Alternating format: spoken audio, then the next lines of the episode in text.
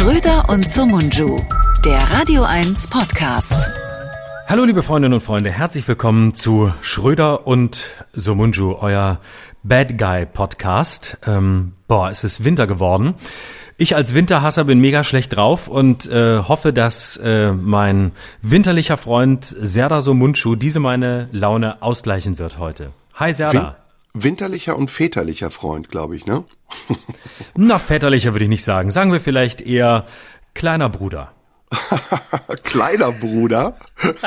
Warmer Bruder. Na sicher. Warmer Bruder, das passt natürlich. Ist ja, man sagt ja, das ist eine Bromance zwischen uns beiden. Man weiß das es nicht so genau. Nach, es ist, ja.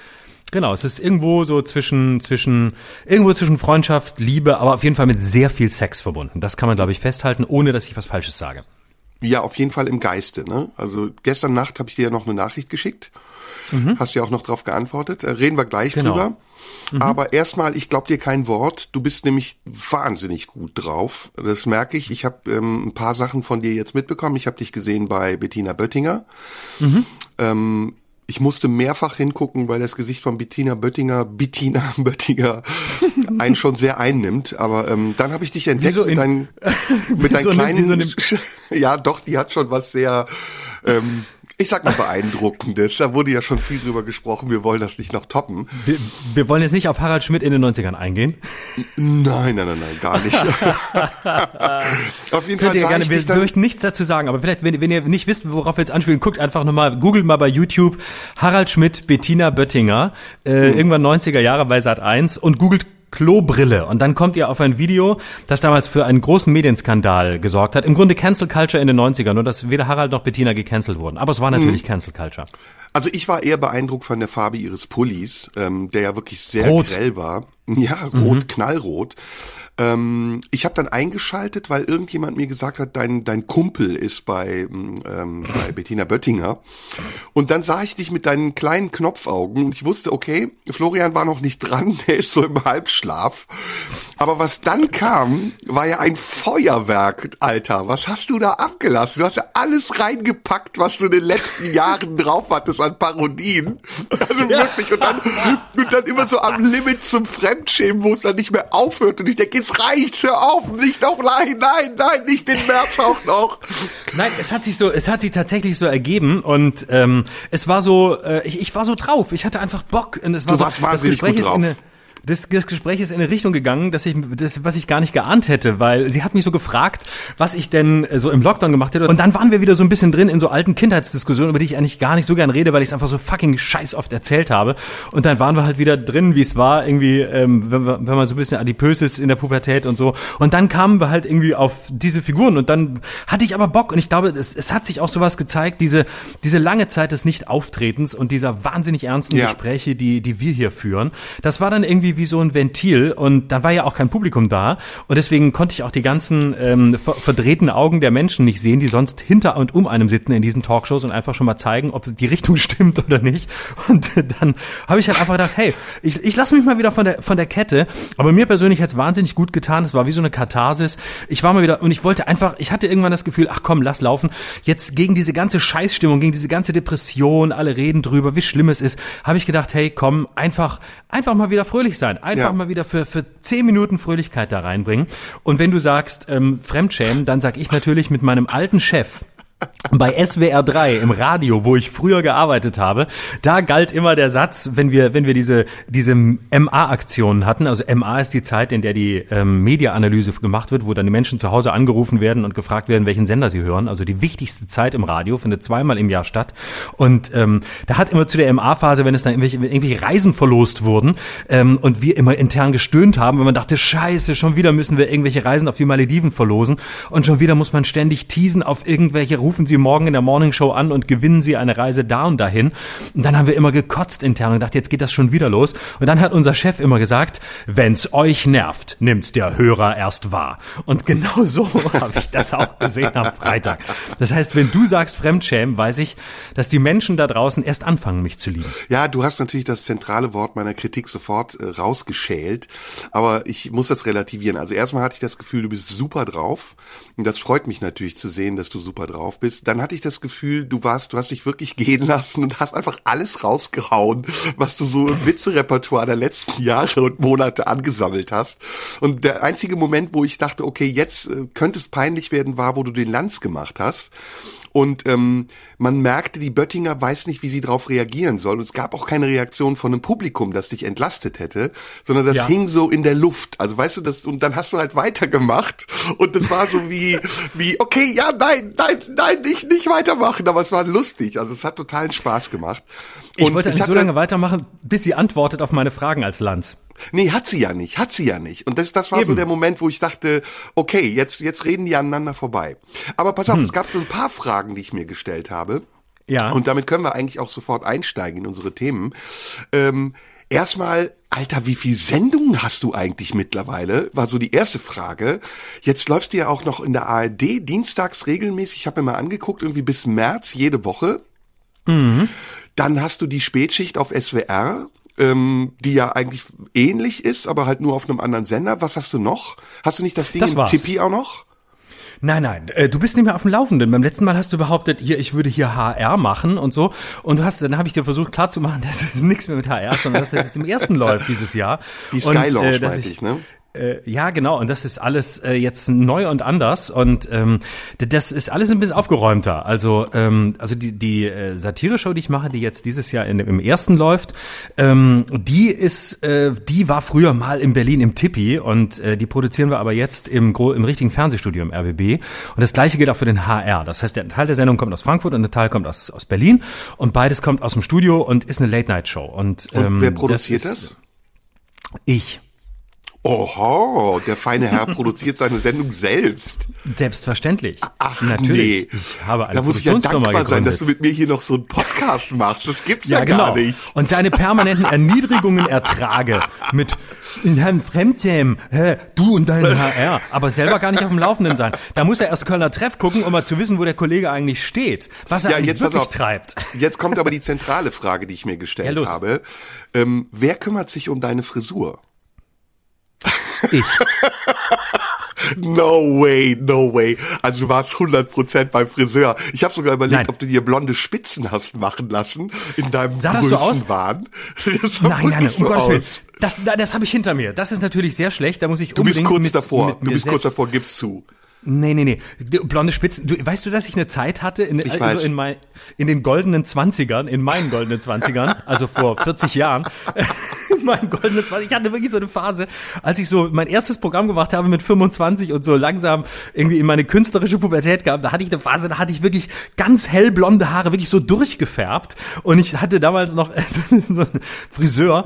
Da habe ich einfach gesagt, ich möchte ganz blond sein. Und da war das so richtig, einfach einmal komplett den, den, den Färbeeimer drüber geschüttet über meine Haare. Wenn man mich googelt, unter Google-Bilder gibt's immer noch diese Fotos. Und weißt du, dass ich auch mal blonde Haare hatte? Nein, echt? Ja. Und bei mir, auch. Warte, ganz kurz, bei, bei mir war es so, dass ich habe das einfach gesagt, ich möchte blond und dann hat die Friseurin einfach den Topf über mir ausgeschüttet und dann hat das aber nur so bis oberhalb der Ohren gereicht und dann hatte ich blond und drunter wieder dunkelblond und es sah ganz schlimm aus und ja. später habe ich da nur die Spitzen blondiert und mir so eine Igelfrisur gemacht. Ich, ich weiß, oh. du hattest dann so Longsleeves an mit ähm, entweder Poloshirt ja. oder Hemd drüber. Ich erinnere ja, mich daran. Ganz na klar, schlimm, ganz na schlimm. klar, na klar. Und aber ganz du hast meine Frage Hosen. Du hast meine Frage natürlich nicht verstanden. Ne? Ähm, ich habe damit auf was angespielt. Auf, ob, dass die Friseure geschlossen sind? Nein, auf das sensationelle Interview von Frauke Ludwig mit, äh, mit Blome und der Kanzlerin. Ach so, jetzt. Okay, ich dachte, du, du wolltest mich, äh, wolltest in Zweifel ziehen, dass ich selber wie Glashäufer Umlauf ja eine Friseurausbildung habe und deswegen mir meine Haare selber schneiden kann. Nein, also ich habe ein paar Sachen, mit denen ich dich heute ein bisschen überraschen werde. Ich habe mich okay, nämlich los. zum ersten Mal vorbereitet auf eine Sendung. Ernsthaft? Also das, ja, ich habe hab mich Themen zum ersten gesammelt. Mal überhaupt nicht, ich habe mich zum ersten Mal überhaupt nicht vorbereitet, weil ich durch meine vielen Fernsehaktivitäten im ersten deutschen Fernsehen Ach, natürlich völlig nee. absorbiert bin seit oh. Tagen. Mhm. Und deswegen konnte ich jetzt, habe ich gedacht, Ach. naja, wenn mein Podcast-Partner einer ist, der, der, mit dem man wirklich zusammenarbeiten kann, dann spürt er das und hat heute ganz viele Themen vorbereitet. Ach, du bist so kurz vor, äh, was so so äh, C und äh, X-Sternchen immer sagen in so Interviews. Ja, ich habe da ein Filmprojekt, über das ich im Moment noch nicht reden kann. so bist du gerade drauf. Ich bin eine Stufe drunter. Ich bin noch nicht im Geheimhaltungsmodus, sondern ich rede einfach offen über alles, was ich mache. Okay, also hast du das Interview gesehen, Frau Ne, Ludwig? direkt, äh, ich sage Ludwig, voll weil ich immer äh, Frauke Ludowig, nicht Luderwix. Ich sage immer Luderwix, keine Ahnung warum. So, ist die Verbindung noch da oder bist du raus? Du, die Verbindung ist da, aber es war gerade ein bisschen verlangsamt. Ja, also, hast du das Interview gesehen?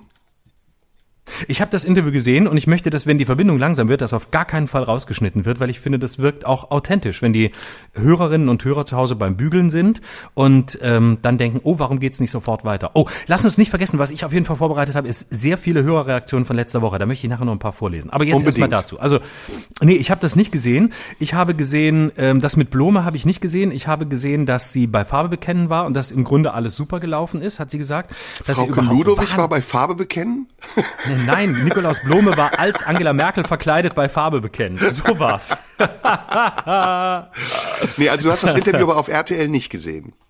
Nein, das habe ich tatsächlich verpasst. Ich habe mehrere Sachen aus ihrem Bürgerdialog gesehen, den sie ja gemacht hat und wo sie mit Menschen plötzlich, also wo sie mal wirklich wissen wollte, wer sind eigentlich die Menschen, die mich so wählen oder auch nicht wählen, wie sehen die aus und vor allem, wie sieht's bei denen zu Hause aus? Man hört immer so viel Homeoffice bei den Zoom-Konferenzen, lustige Hintergründe, das wollte sie mal kennenlernen und dann hat sie so getan, als würde sie sich auch für die Menschen interessieren. Das habe ich gesehen und das Farbe bekennen Interview und ihre Pressekonferenz, aber RTL habe ich verpasst. War das Das war hätte- sen das sensationell. Ja, es war sensationell, weil äh, Frauke Ludowig, die sich selbst als Society-Reporterin bezeichnet hat und gesagt hat, es wäre für sie eine große Ehre, dieses Interview führen zu dürfen. Äh, ich glaube, es war eher, lag daran, dass RTL gute Quoten hat und die Kanzlerin sich gedacht hat, komm, da gehe ich dahin, wo die Assis sind. Ähm, Ja, das, das ist ja, was ich meine. Sie will irgendwie die Menschen kennenlernen. Sie möchte, ähm, du bist natürlich gleich wieder arrogant. Assis, ich glaube, sie wollte einfach die Menschen unten, äh, also mitten in der Mitte der Gesellschaft, also da, wo auch, wo auch ich bin, kennenlernen. Ja, ja, das ist gut. Mitte ist immer je nachdem, von wo man drauf guckt, äh, schönes Deutsch. Auf jeden Fall ähm, stellte sie dann die sensationell investigative Frage, äh, Frau Kanzlerin, wer kümmert sich eigentlich um Ihre Frisur? Und ich fand so angesichts der Situation, in der wir alle sind, fand ich diese Frage auf eine lustige Art und Weise ambivalent. Also einerseits okay, ähm, wenn wir alle nicht zum Friseur gehen dürfen, ich ja sowieso traditionell nicht, aber viele andere, die es nötig hätten, auch nicht. Äh, was macht die Kanzlerin? Und zweitens, was hat so eine Frage in so einem Interview zu suchen? Also es war wirklich ähm, sehr ambivalent. Die Kanzlerin hat daraufhin aber geantwortet, ähm, eine Assistentin würde sich darum kümmern. Das ist doch eine gute Antwort, oder? Das ist eine Mega-Antwort.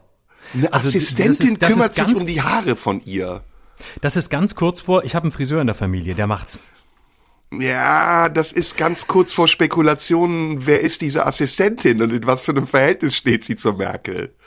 Tja, das ist die Frage. Aber die vielleicht, das kann natürlich schon sein. Also da wird doch irgendjemand unter diesen unter diesen Make-up-Heroes sein, die auch mal zwischendurch mal Hand anlegen können. Und ich meine, ihre Frisur ist ja jetzt nicht so dramatisch. Also machst ein bisschen, legst ein bisschen hin, machst ein bisschen Haarspray drauf und da sie sowieso nicht schläft, wird die wird die Frisur ja auch nicht durch irgendwelche Kissen zerstört. Also das, ich finde jetzt ihre Frisur nicht so, also das würde ich auch hinkriegen. Ich würde am Udo Walz gemacht vorher. Hallo, das ist eine Ja. Udo Walz Kreation. Ja, eine Kreation, aber dann hat Udo Walz gesagt, pass auf, Angela, so und so machst es selber, ich leg's dir mal hin und dann geht's los. Ja. Mich hat's desillusioniert. Also ich dachte mal, Angela steht alleine vorm Spiegel und schmiert sich ein bisschen Gel ins Haar. Aber gut, belassen wir es dabei. Wir müssen ja jetzt nicht spekulieren. Ich fand es nur interessant, das- eine Assistentin das kümmert Interview? sich drum. Wie Ich kannst du, also ich meine, dass, dass, dass Frauke Ludowig solche, so eine Frage stellt, ist klar. Das ist natürlich, da will sie, da will sie, dass es ein bisschen menschelt. Das ist wichtig bei RTL. RTL ist ein sehr menschlicher Sender. Da muss Ja. es menscheln. Die machen auch nur menschenfreundliche Sachen, im Gegensatz zu uns Öffentlich-Rechtlichen, die wir immer kalt und, und kühl und herablassend sind. Bei RTL ist einfach Liebe zum, Liebe zum Zuschauer und Liebe zum Protagonisten angesagt. in Ja, und ich Formaten. mag das auch. Und in den letzten Wochen zum Beispiel machen sie ja immer RTL und L wie Lockdown. Und dann gibt's am Ende von RTL aktuell immer was ganz Persönliches. Mhm. Ulrike von der Gröben hat zum Beispiel ihre Lieblingsmusik vorgesungen oder ähm, Peter Klöppel liest ein Gedicht vor. Neulich haben sie aus ähm, Panama vorgelesen von, von Janosch. Also ich finde, das ist ein ganz, ganz toller Sender, der sich sehr liebevoll um seine, seine Seher, Zuschauer kümmert. Mhm, komplett. Also ich finde auch die, auch dass die jetzt so so liebevoll sind und sagen, ja komm, Dschungelcamp Australien geht nicht und so, wir machen es trotzdem irgendwo mhm. in Köln Hürth oder wo auch immer sie da jetzt sind und irgendwo sind auch ein paar Bäume und es ist ein bisschen kälter, ist ein Alternativprojekt und so, dass alle beschäftigt werden und das finde ich auch einfach, ist ja auch ein wichtiges Format für viele Menschen eine Konstante, erst recht jetzt. Ja, also ich habe das Interview gesehen. Ähm, ich, ja, nichts Neues. Ich weiß eigentlich, was sie sagen wird und ich weiß auch, was kommen wird. Werden wir nachher nochmal drüber sprechen. Der Lockdown wird verlängert werden. Mittlerweile bin ich übrigens der Meinung, gut so. Jetzt sollen sie es auch durchziehen bis Ostern. Ähm, reden wir aber gleich drüber. Ähm, Mhm. Viel interessanter fand ich was anderes. Was wollte ich dir denn sagen? Äh, ach so, da reden wir auch noch drüber, nämlich diese Schalte auf Clubhouse. Darüber haben wir ja jetzt vor ein paar Tagen hier gesprochen. Ich glaube, letztes mhm. oder vorletztes Mal. Vorletztes ähm, Mal, als du dich verweigert hast, eine sachliche Diskussion über Clubhouse zu führen, weil du ja, von deinen Emotionen besetzt warst. Jetzt bin ich noch unsachlicher, weil jetzt habe ich ein bisschen Erfahrung mit Clubhouse und weiß, dass oh. alles, was ich darüber gesagt habe, wahr war. Ähm, ich hast du die Diskussion gesehen mit Abu Chaka und ähm, ich glaube es Idil war Baida. Idil Baida und äh, mhm. Klaas. Äh, na, wer war denn Klaas? Die haben mit einem Klaas gesprochen. Ich hab Klaas die ganze Umlauf. Zeit, Nein, das war nicht Klaas, das war mit C geschrieben. Sie haben über den Spiegel gesprochen und die Hasskampagne, die der Spiegel über den Abu Chaka-Clan gemacht hat. Spiegel TV insbesondere. War das, das war Klaus Meyerheuer, der Typ von Spiegel, Spiegel TV, der immer, der immer die ganzen Beiträge macht, der immer überall hinläuft, der zu Ken Jebsen läuft und der auch zu, bei den Abu Chakas, glaube ich, mitrecherchiert. Klaas, Klaas Meyer, Meyerheuer heißt der, glaube ich. Und das ist der Typ, der immer, das ist der, der Spiegel TV Beauftragte, der immer mit der Kamera vor der Tür von irgendeinem äh, Verdächtigen steht, von irgendeinem Verschwörungstheorie Verschwörungstheoretiker oder einem, einem Islamisten und sagt, Hallo, Klaus Meyerheuer von Spiegel TV. Machen Sie mal die Tür auf. Wir hätten da ein paar Fragen. Und da geht immer die Tür zu und dann fährt er wieder nach Hause, weil es, es antwortet ihm einfach keiner. Der war das wahrscheinlich. Es war ein Klaas und nicht Klaas Häufer Umlauf. Der hat sich wohl ganz am Ende erst dazu geschaltet, habe ich gelesen. Ja, wie immer bei Spiegel TV. Ganz am Ende, wenn sie mitkriegen, dass es um sie geht, schalten sie sich plötzlich ein, weil sie glauben, jetzt müssen sie noch irgendwie mitreden und das Ganze nee, kontrollieren nee, nee. und gucken, ob Klaas sie noch mitschneiden Umlauf. können. Klaas Häufer Umlauf hat sich am Ende wohl dazu geschaltet. Also im Moment, so welcher Klaas war jetzt da? Klaas Meyerheuer oder Klaas Häufer Umlauf? Also Klaas mit C geschrieben war in der Diskussion und wurde von diesen Clan-Leuten total beschimpft und angegriffen. Flair übrigens war auch dabei und Idil mhm. Baydar war auch dabei. Und mhm. am Ende, so habe ich es dann in der Welt, glaube ich, gelesen, soll sich Klaas Häufer Umlauf auch dazu geschaltet haben und gesagt haben, mir wird das jetzt zu spät, ich gehe jetzt schlafen. Also so habe ich's gelesen. Das ist wirklich der einzige, das ist auch das Einzige, was man dazu sagen kann bei so einer Diskussion. Und Moment, aber jetzt mal ganz kurz. Erstens, wo warst du jetzt? Hast du dir das auch angehört oder hast du nur in der Welt drüber gelesen, der definitiv seriösesten Quelle, wenn es ums Internet geht? Weil nee. wir wissen ja, der Springer Verlag ist quasi komplett bei Clubhouse. Ich glaube, die arbeiten gar nicht mehr. Die sind, die verfolgen nur noch Clubhouse-Diskussionen und schreiben dann drüber, was bei Clubhouse diskutiert wurde. Immer mit der Formulierung drüben bei Clubhouse wird dann nochmal ein schöner Artikel draus gemacht, was da gerade diskutiert wurde. Ich glaube, die, die machen gar nichts mehr anderes. Ich habe das zugeschickt bekommen. Ich habe diesen Soundfile zugeschickt bekommen und habe dann auch auf Twitter noch ein bisschen geguckt, aber ich bin ja nicht bei Clubhouse, deswegen konnte ich es nur indirekt sehen. Das Soundfile, das heißt, es wird mittlerweile doch illegal mitgeschnitten auf Clubhouse, das kann ich mir nicht vorstellen. Ich, das doch, ist doch verboten. Doch. Das darf man doch gar nicht. Wieso macht man das, wenn das verboten ist? Kann ich mir nicht vorstellen, dass irgendjemand ein Interesse dran hat, bei Clubhouse irgendwas mitzuschneiden, um es dann auf einem anderen Portal zu veröffentlichen. Kann, sowas gibt es nicht. Das gibt es nur im Film. Das, das gibt nur in einer Netflix-Doku. Ja. Ja, ich guck's, ich, ich zeig's dir sofort. Ähm, ist ja egal. Also wir haben, wir haben einen Bunch of Themen, den wir besprechen genau. müssen. Genau. so, und jetzt, ähm, auf welcher Seite warst du jetzt? Genau, pass auf, lass uns mal ein bisschen sortieren. Ach so, ähm, das ist auf also, YouTube. Wie, wie heißt das denn bei YouTube? Ähm, Flair, Arafat, Miri, Sadik streiten mit Spiegel TV auf Clubhouse. Da. Ah, super, lass hören. Ja, da ist dein Freund, äh, Klaas. Mal eine Frage an Klaas. Klaas, du meinst ja die ganze Zeit bei Arafat war ja äh, Polizeieinsatz. Wenn jetzt bei dir Polizeieinsatz. Wer redet denn da jetzt? Hallo? Hallo, wer redet denn da? Rede, Hallo? Rede, halt. Hey, wer redet denn da? Ihr klingt alle gleich, Mann. Nein, das, das ist rassistisch, warte. wenn du das sagst. Warte, das sind Schauspieler, die spielen sich nur. Mach mir drei, drei Tage vor eine Gefährdenansprache. Das Flair. Dass ich dich in Ruhe lassen soll. Und dann tauchst du Frechtags da beim Gericht auf und Frechtags? ist aber ein uncooler Begriff für Flair, oder? Warum, warum, warum arbeitest du für Flair, LKA und für, für die Staatsanwaltschaft? Du hast, du hast eine Chance. Lässt mich ausreden, ansonsten... Halt deine Schnauze. Nein, nein, Flair, Flair, Flair, Flair. Wie schnell er hochgeht, ne? Keine Beleidigung. Flair, bitte keine Beleidigung. Nein, keine Beleidigung. Flair, merkst du, Flair, bitte keine Beleidigungen. Ey, weißt du, das Clubhouse, ich habe gehört, sie diskutieren voll sachlich und so. Deswegen gehen wir da, sind wir da. Ist nicht wie bei auf, wir Twitter. diskutieren mal, wir diskutieren mal mit. Rede, Klaas, rede doch mal. Rede, Klaas, jetzt rede. Ich hab doch was gesagt. Wie lange geht das überhaupt? ich mich dir nicht 30, 30 Minuten. Nee, komm, mach aus, das halte ich nicht aus. Weißt du, dass ich großer Flair-Fan bin?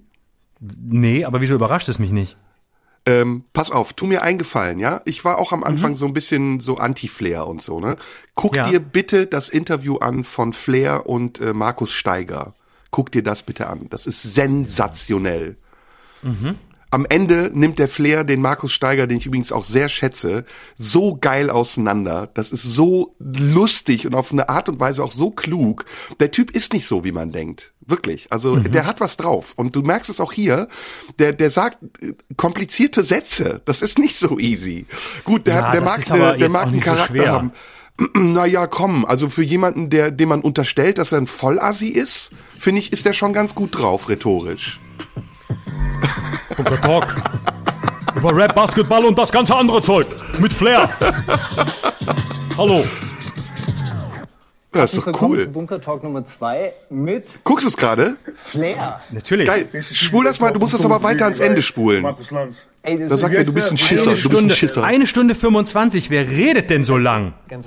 Das ist unmöglich, diese noch Widerlich. Ich finde es okay, wenn man sich sieht. Oder da, aber sonst, nee. Aber geh doch mal an die Stelle, wo, wo, wo, wo sind wir jetzt gerade? Äh, Wir sind jetzt bei eine Stunde 18. Weißt du die Minute? Kannst du den Oh, Timecode das ist sagen, so wo ich ungefähr hingehen bei soll? einer Stunde. Das ist ungefähr bei einer Stunde. Da, wo es richtig gut wird? Warte. Ja, da redet er bei über Attila Bei Hildmann. 58 Minuten. Satz gesagt, wenn du dann zwei Minuten später revidieren willst, nee, du hast den Satz gesagt.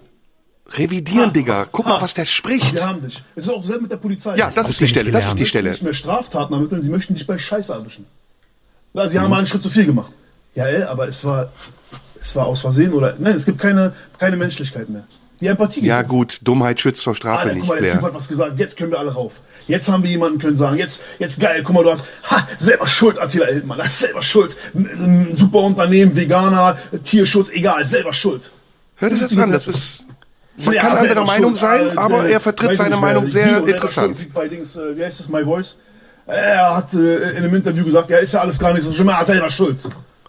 Das ist die Gesellschaft jetzt mittlerweile. Und wenn das Demokratie ist, ja gut, fickt euch, ich scheiß eh drauf. Ich will das angeben. Ich das so geil. Wenn das Demokratie ist, fickt euch. Ich will gar nicht mich jetzt hinsetzen und sagen, ja, der Attila Hildmann oder der Sido oder der, äh, weiß ich nicht, Ken Jebsen oder der Heiko Schrank oder wie die alle heißen, die sagen. Bro, ich habe keine Ahnung. Aber konsumierst du das? ja, ja, voll. Jetzt wird's gut, pass auf. geil, lustig. Ich find's geil, ich find's lustig. Ist für mich eine Alternative zum Rap. Das ist ist. Ich gucke mir Ken Jebsen an, ich gucke mir äh, die ganzen Also ich finde, besser kann man die alle nicht demütigen, oder? Wenn Flair sagt, ich guck mir Ken Jebsen, ich guck mir Hildmann an, das ist besser als Rap. Leute haben Angst vor sozialer Ausgrenzung. Leute Guck haben, jetzt, merke, ich beobachte, Leute haben so einen Schiss vor sozialer Ausgrenzung, die würden morgen auch sagen, der Himmel ist rot. Hauptsache erstmal Ruhe. Hauptsache nicht den Stress, den, den man so hat, wenn man Genau. Und wenn du nämlich einmal sagst, der Himmel ist rot, da wirst du nämlich äh, integrationiert, dann wirst du nicht mehr ausgegrenzt. Das ist klar. Lass uns mal ernsthaft drüber reden. Ja. Ähm, ich, also ich finde es zu billig, jetzt irgendwie sich über seinen Akzent und seine Sprache lustig zu machen. Fakt ist für mich, äh, ich habe ihn nicht für so klug gehalten. Also es mag jetzt ne, wertneutral. Äh, Ich äh, mag für den einen wie eine Übertreibung klingen, für andere mag es wie eine Herabsetzung klingen. Aber ich wundere mich darüber, dass er sich A so gut ausdrücken kann und dass er so eine wie auch immer akzeptable Meinung hat. Also der kann wirklich, der sagt was, was ich hörenswert finde. Ob ich da dem zustimme, ist mal wieder eine andere Frage. Ja, das äh, ernsthaft betrachtet ist es ja völlig richtig. Aber es hat natürlich schon auch, es hat auch ein lustiges Potenzial und das, äh, das Warum? muss man auch. Warum?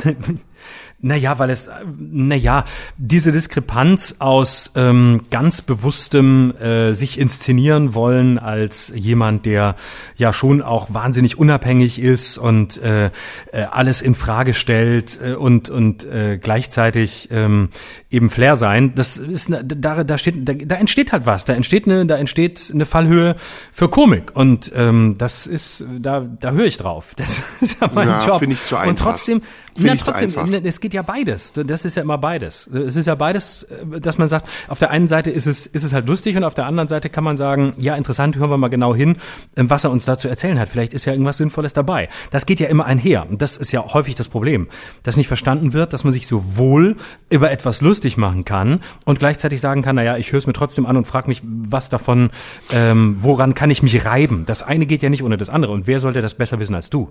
Ja gut, aber es geht ja hier vor allen Dingen auch erstmal darum, äh, inhaltlich mit dem auseinanderzusetzen, was er sagt. Und das ist ja nicht Schwachsinn. Ne? Also ich finde, ähm, ich stimme ihm sogar in manchen Dingen zu. Wo stimmst ähm, du ihm denn zu? Ja, er sagt zum Beispiel an einer Stelle, viele Leute bilden sich eine Meinung, ohne wirklich zu wissen, worüber sie reden. Und ähm, da bin ich vollkommen seiner Meinung. Das erlebe ich auch sehr oft. Und weil du mich gerade nach mir gefragt hast, gerade in meinem Fall erlebe ich das noch viel häufiger. Das, ähm, das haben wir hier aber auch schon gesagt, dass man Überschriften liest und sich für die Inhalte nicht interessiert. Und was er hier sagt, ähm, bezieht sich ja auf Spiegel, Spiegel Online. Und das ist übrigens ein Thema, über das ich heute mit dir auch unbedingt noch sprechen wollte. Mhm. Ähm, diese, also insbesondere Spiegel Online, Spiegel, Bild spielen ja in dieser ganzen Corona-Krise eine wirklich fatale Rolle und sie missbrauchen ihre Verantwortung äh, auf das Bedürfnis der Öffentlichkeit informiert zu werden auf eine sträfliche Art und Weise. Ich habe keine Ahnung von dieser ganzen Clan-Geschichte in Berlin. Ich habe da auch keine Position zu und ich will jetzt auch nicht sagen, die haben Recht oder Unrecht, aber ich vermute, dass das Interesse der äh, Presse daran, darüber in einer möglichst sensationsgierigen Art und Weise Weise zu berichten sehr groß ist. Und dass sie da äh, auch bestimmte Dinge einfach erstmal in die Welt setzen, um Quote zu machen, um, um Zeitungen zu verkaufen oder Magazine und damit auch über Grenzen gehen, die ihren eigenen ethischen Grundsätzen widersprechen.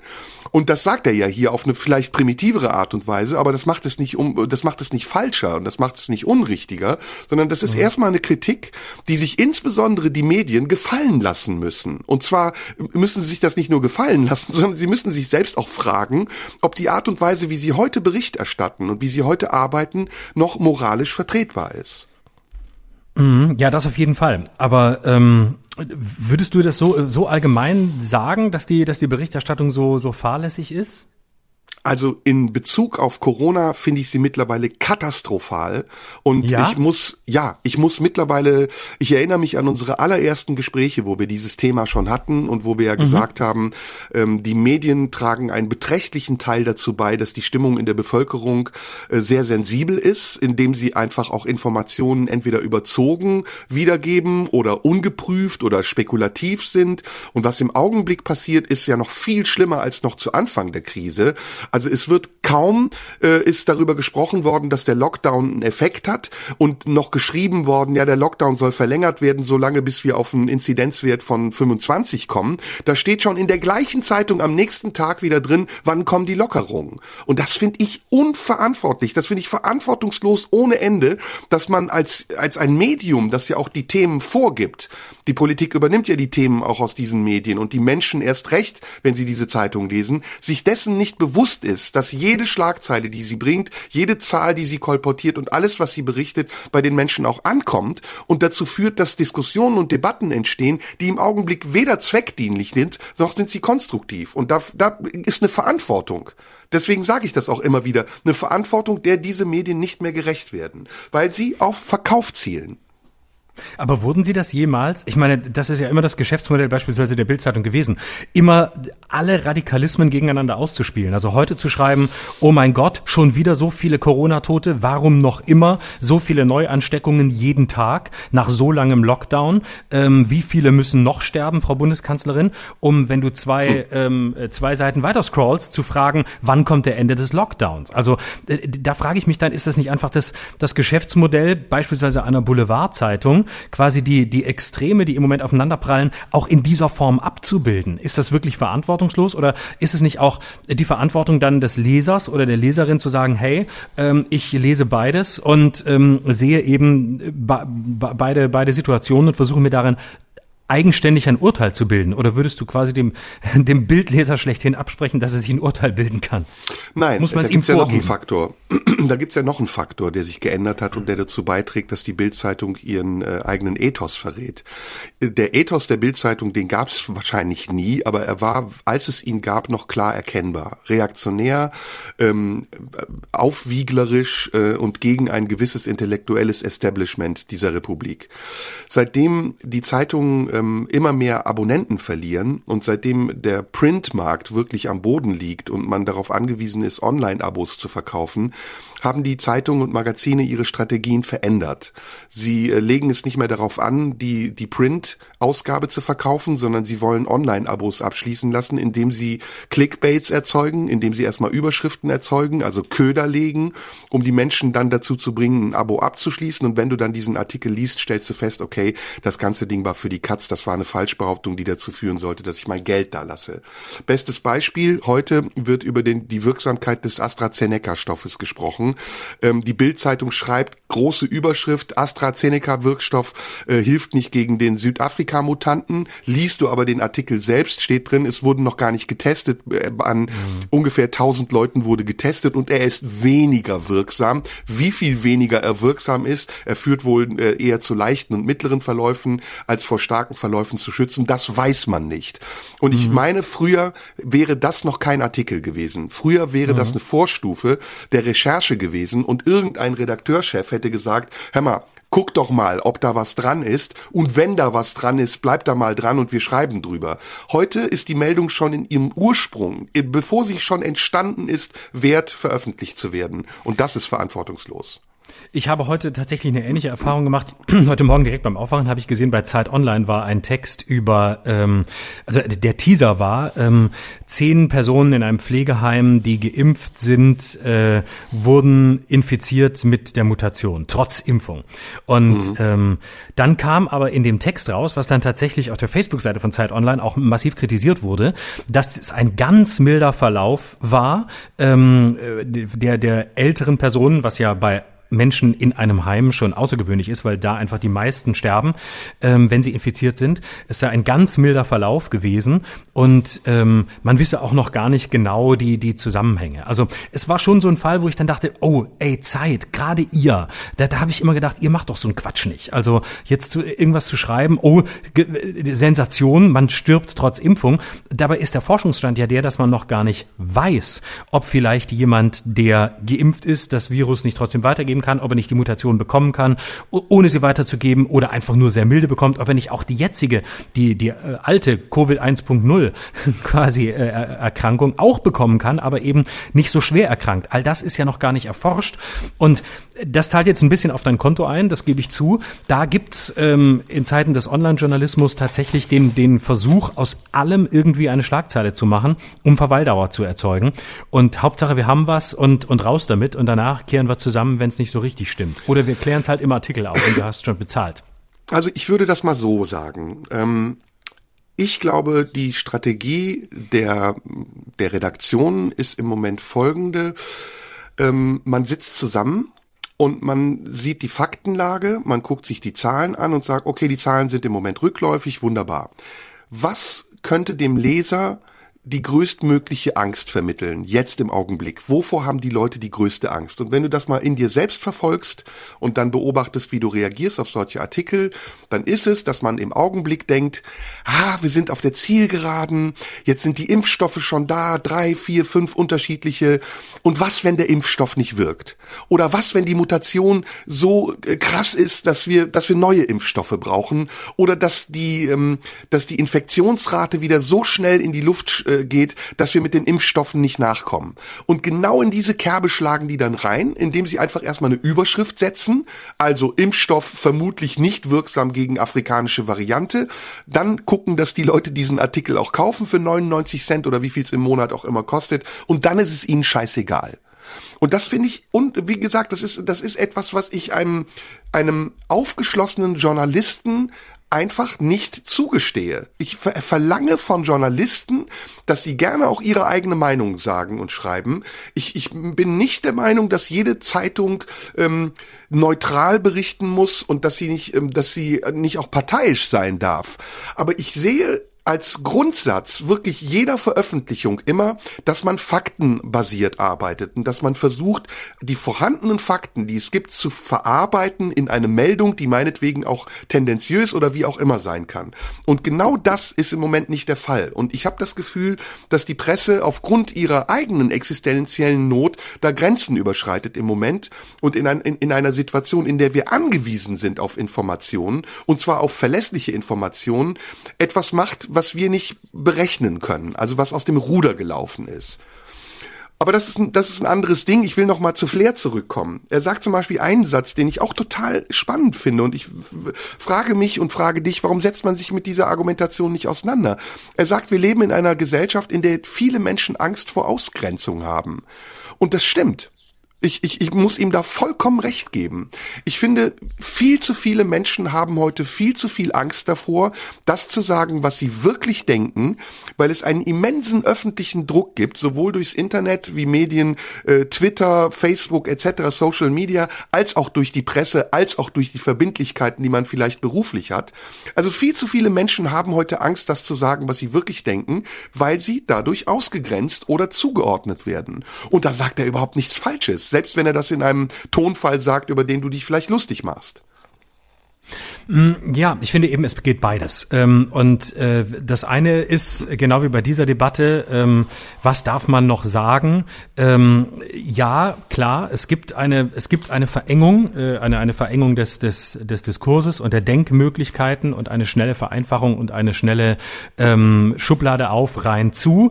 er hat diesen Satz gesagt. Das ist keine Frage, äh, das gibt's. Aber ich tue mich trotzdem immer mit dem, mit dem Argument so in der, in der Bedingungslosigkeit so schwer, weil es natürlich auch immer ganz viele Leute mitschützt, die äh, Dinge sagen, die auch zu Recht äh, angegriffen werden müssen und die auch zu Recht in eine ganz bestimmte Schublade gehören und die sich dann zum Opfer stilisieren, weil sie ja ihre Meinung nicht mehr sagen dürfen. Deswegen muss man da, glaube ich, ganz, äh, muss man da, glaube ich, ganz, ganz vorsichtig sein. Aber die, ähm, ja, natürlich ist, gibt es das und natürlich gibt es die, die, äh, die Zuspitzung und die, vielleicht hängt es beides auch zusammen. Also die, die Zuspitzung in den Medien, die gleichzeitig dafür sorgt, dass ähm, alles eindeutig und und klar sein muss und ähm, dass es eben nichts mehr gibt, was amorph ist, was dazwischen ist, was unklar ist. Und das ist ja auch die Paradoxie unserer Zeit, dass die Zeit ambivalenter denn je ist und mehr denn je von uns ähm, erfordert äh, mit dem Unvorhersehbaren und mit dem letztlich ähm, komplexen, überlastenden, fraglichen und nicht zu beantwortenden klarzukommen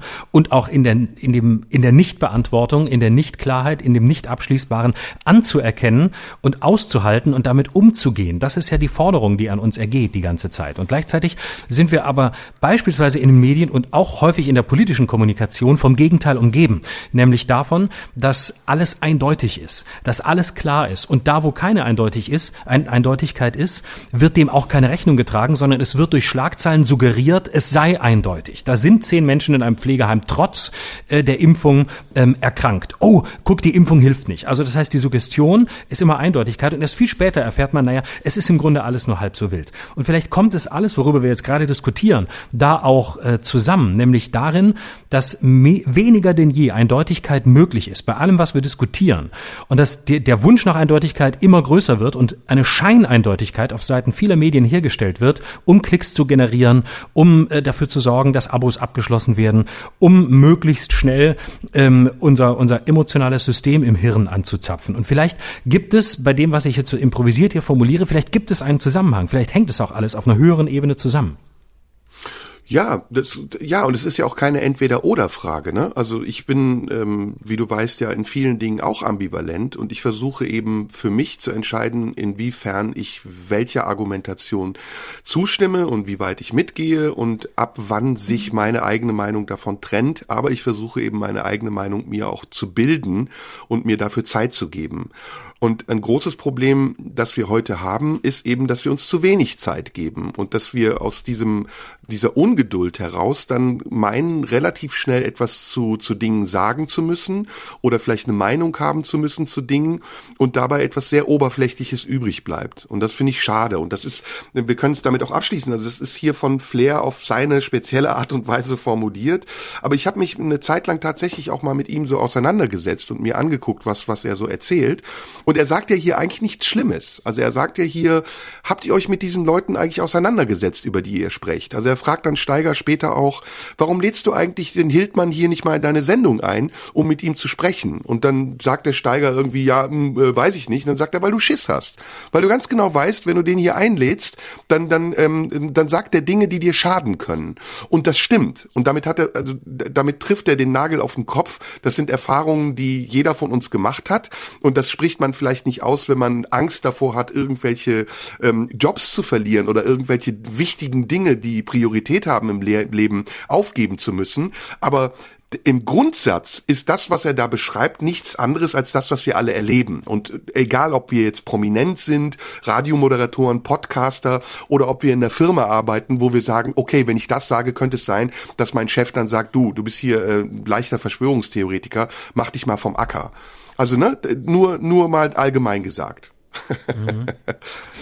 Ja, aber gibt es da nicht auch Differenzierungsmöglichkeiten? Ist es wirklich so, dass es, dass, dass es gar nicht mehr geht? Also ich meine, man kann ja auch, ähm, äh, man kann ja auch einen Kern ähm, von Verschwörungsideologien äh, rausarbeiten und rausargumentieren und ähm, in einen Zusammenhang stellen und sagen, ja, da ist, ähm, da, da haben die vielleicht auch im Kern einen Punkt und trotzdem radikal dagegen sein. Also das, das geht ja. Und ich habe immer noch nicht die Hoffnung aufgegeben, dass es auch weiterhin möglich sein wird, etwas zu sagen und trotzdem ähm, es so zu sagen, dass man nicht automatisch nur noch in Angst lebt, sich vereinnahmen zu lassen. Also ich habe zum Beispiel in der letzten Woche, ähm, als die Kanzlerin gesagt hat, ähm, es wird in absehbarer Zeit keine neuen Freiheiten geben, ähm, habe ich war ich entsetzt über diese Wortwahl und ähm, habe dann äh, getwittert: Grundrechte heißen jetzt neue Freiheiten. Ich glaube, ihr ist das Ding entglitten.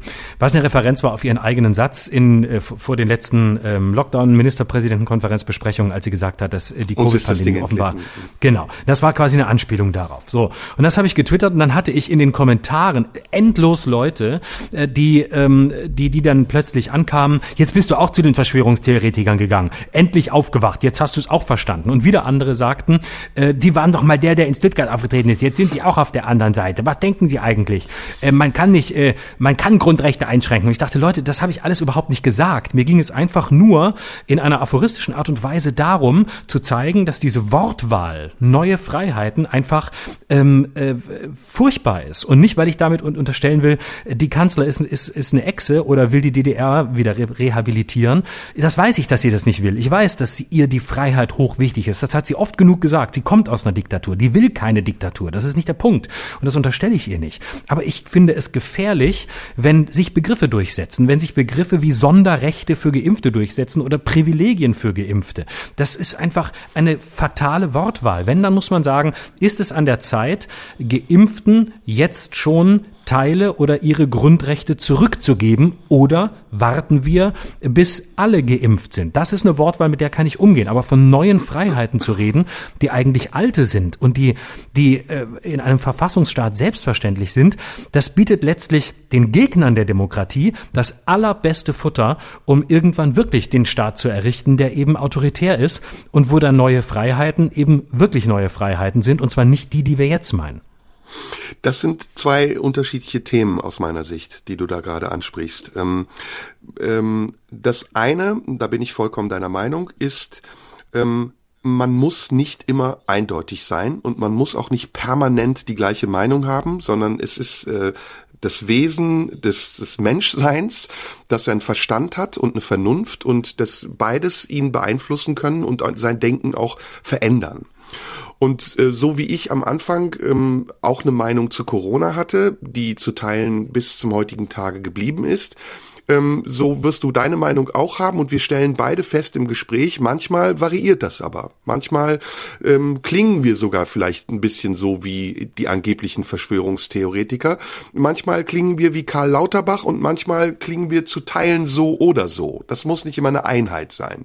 Und das finde ich auch gut, weil die Situation ja nicht äh, gleichbleibend ist, sondern sich von Tag zu Tag ändert. Ich bin zum Beispiel heute der Meinung, dass das Krisenmanagement der Bundesregierung insbesondere in den letzten Monaten nicht gut ist, dass es geflickschustert ist. Das habe ich äh, auch letztes Mal schon gesagt, dass die, die Beschaffung des Impfstoffes ein Desaster ist, dass die Zusammenarbeit zwischen der EU und den einzelnen Nationen in der EU katastrophal ist, dass die Menschen jetzt leiden müssen, weil nicht früh genug Vorsorgemaßnahmen getroffen wurden und nicht weitsichtig genug geplant wurde, ähm, weil ein Zustand gekommen ist, den man eigentlich erwarten konnte, nämlich dass wir heute am Ende des Winters immer noch hohe Infektionszahlen haben, die wir nur dadurch senken können, dass wir entweder noch radikaleren Lockdown fordern oder eben, dass wir eine Infrastruktur aufbauen, um möglichst schnell die Medikamente und Impfstoffe an diejenigen zu bringen, die sie brauchen. Also da äh, klinge ich vielleicht wie jemand, der Verschwörungstheoretiker sein könnte.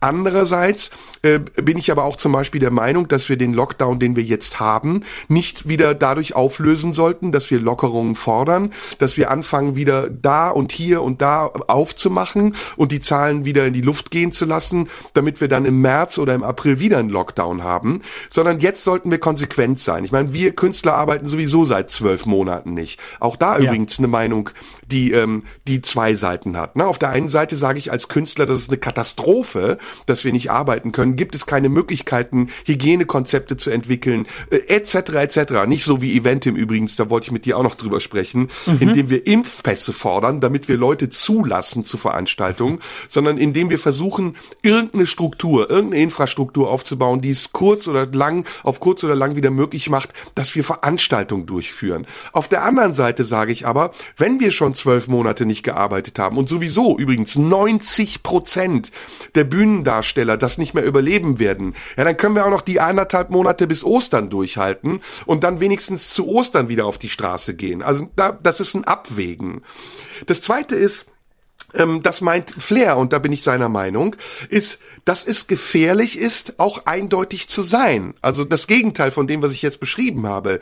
Wenn du heute, besonders in der Öffentlichkeit, versuchst, deine Meinung, so wie du sie denkst, wirklich zu vertreten, kannst du das? Also mal eine ernsthafte Frage an dich. Traust du dich das? Wenn ich dich jetzt frage, Florian, ähm, ich weiß doch zum Beispiel, dass du das und das und das denkst. Warum sagst du das nicht im Podcast?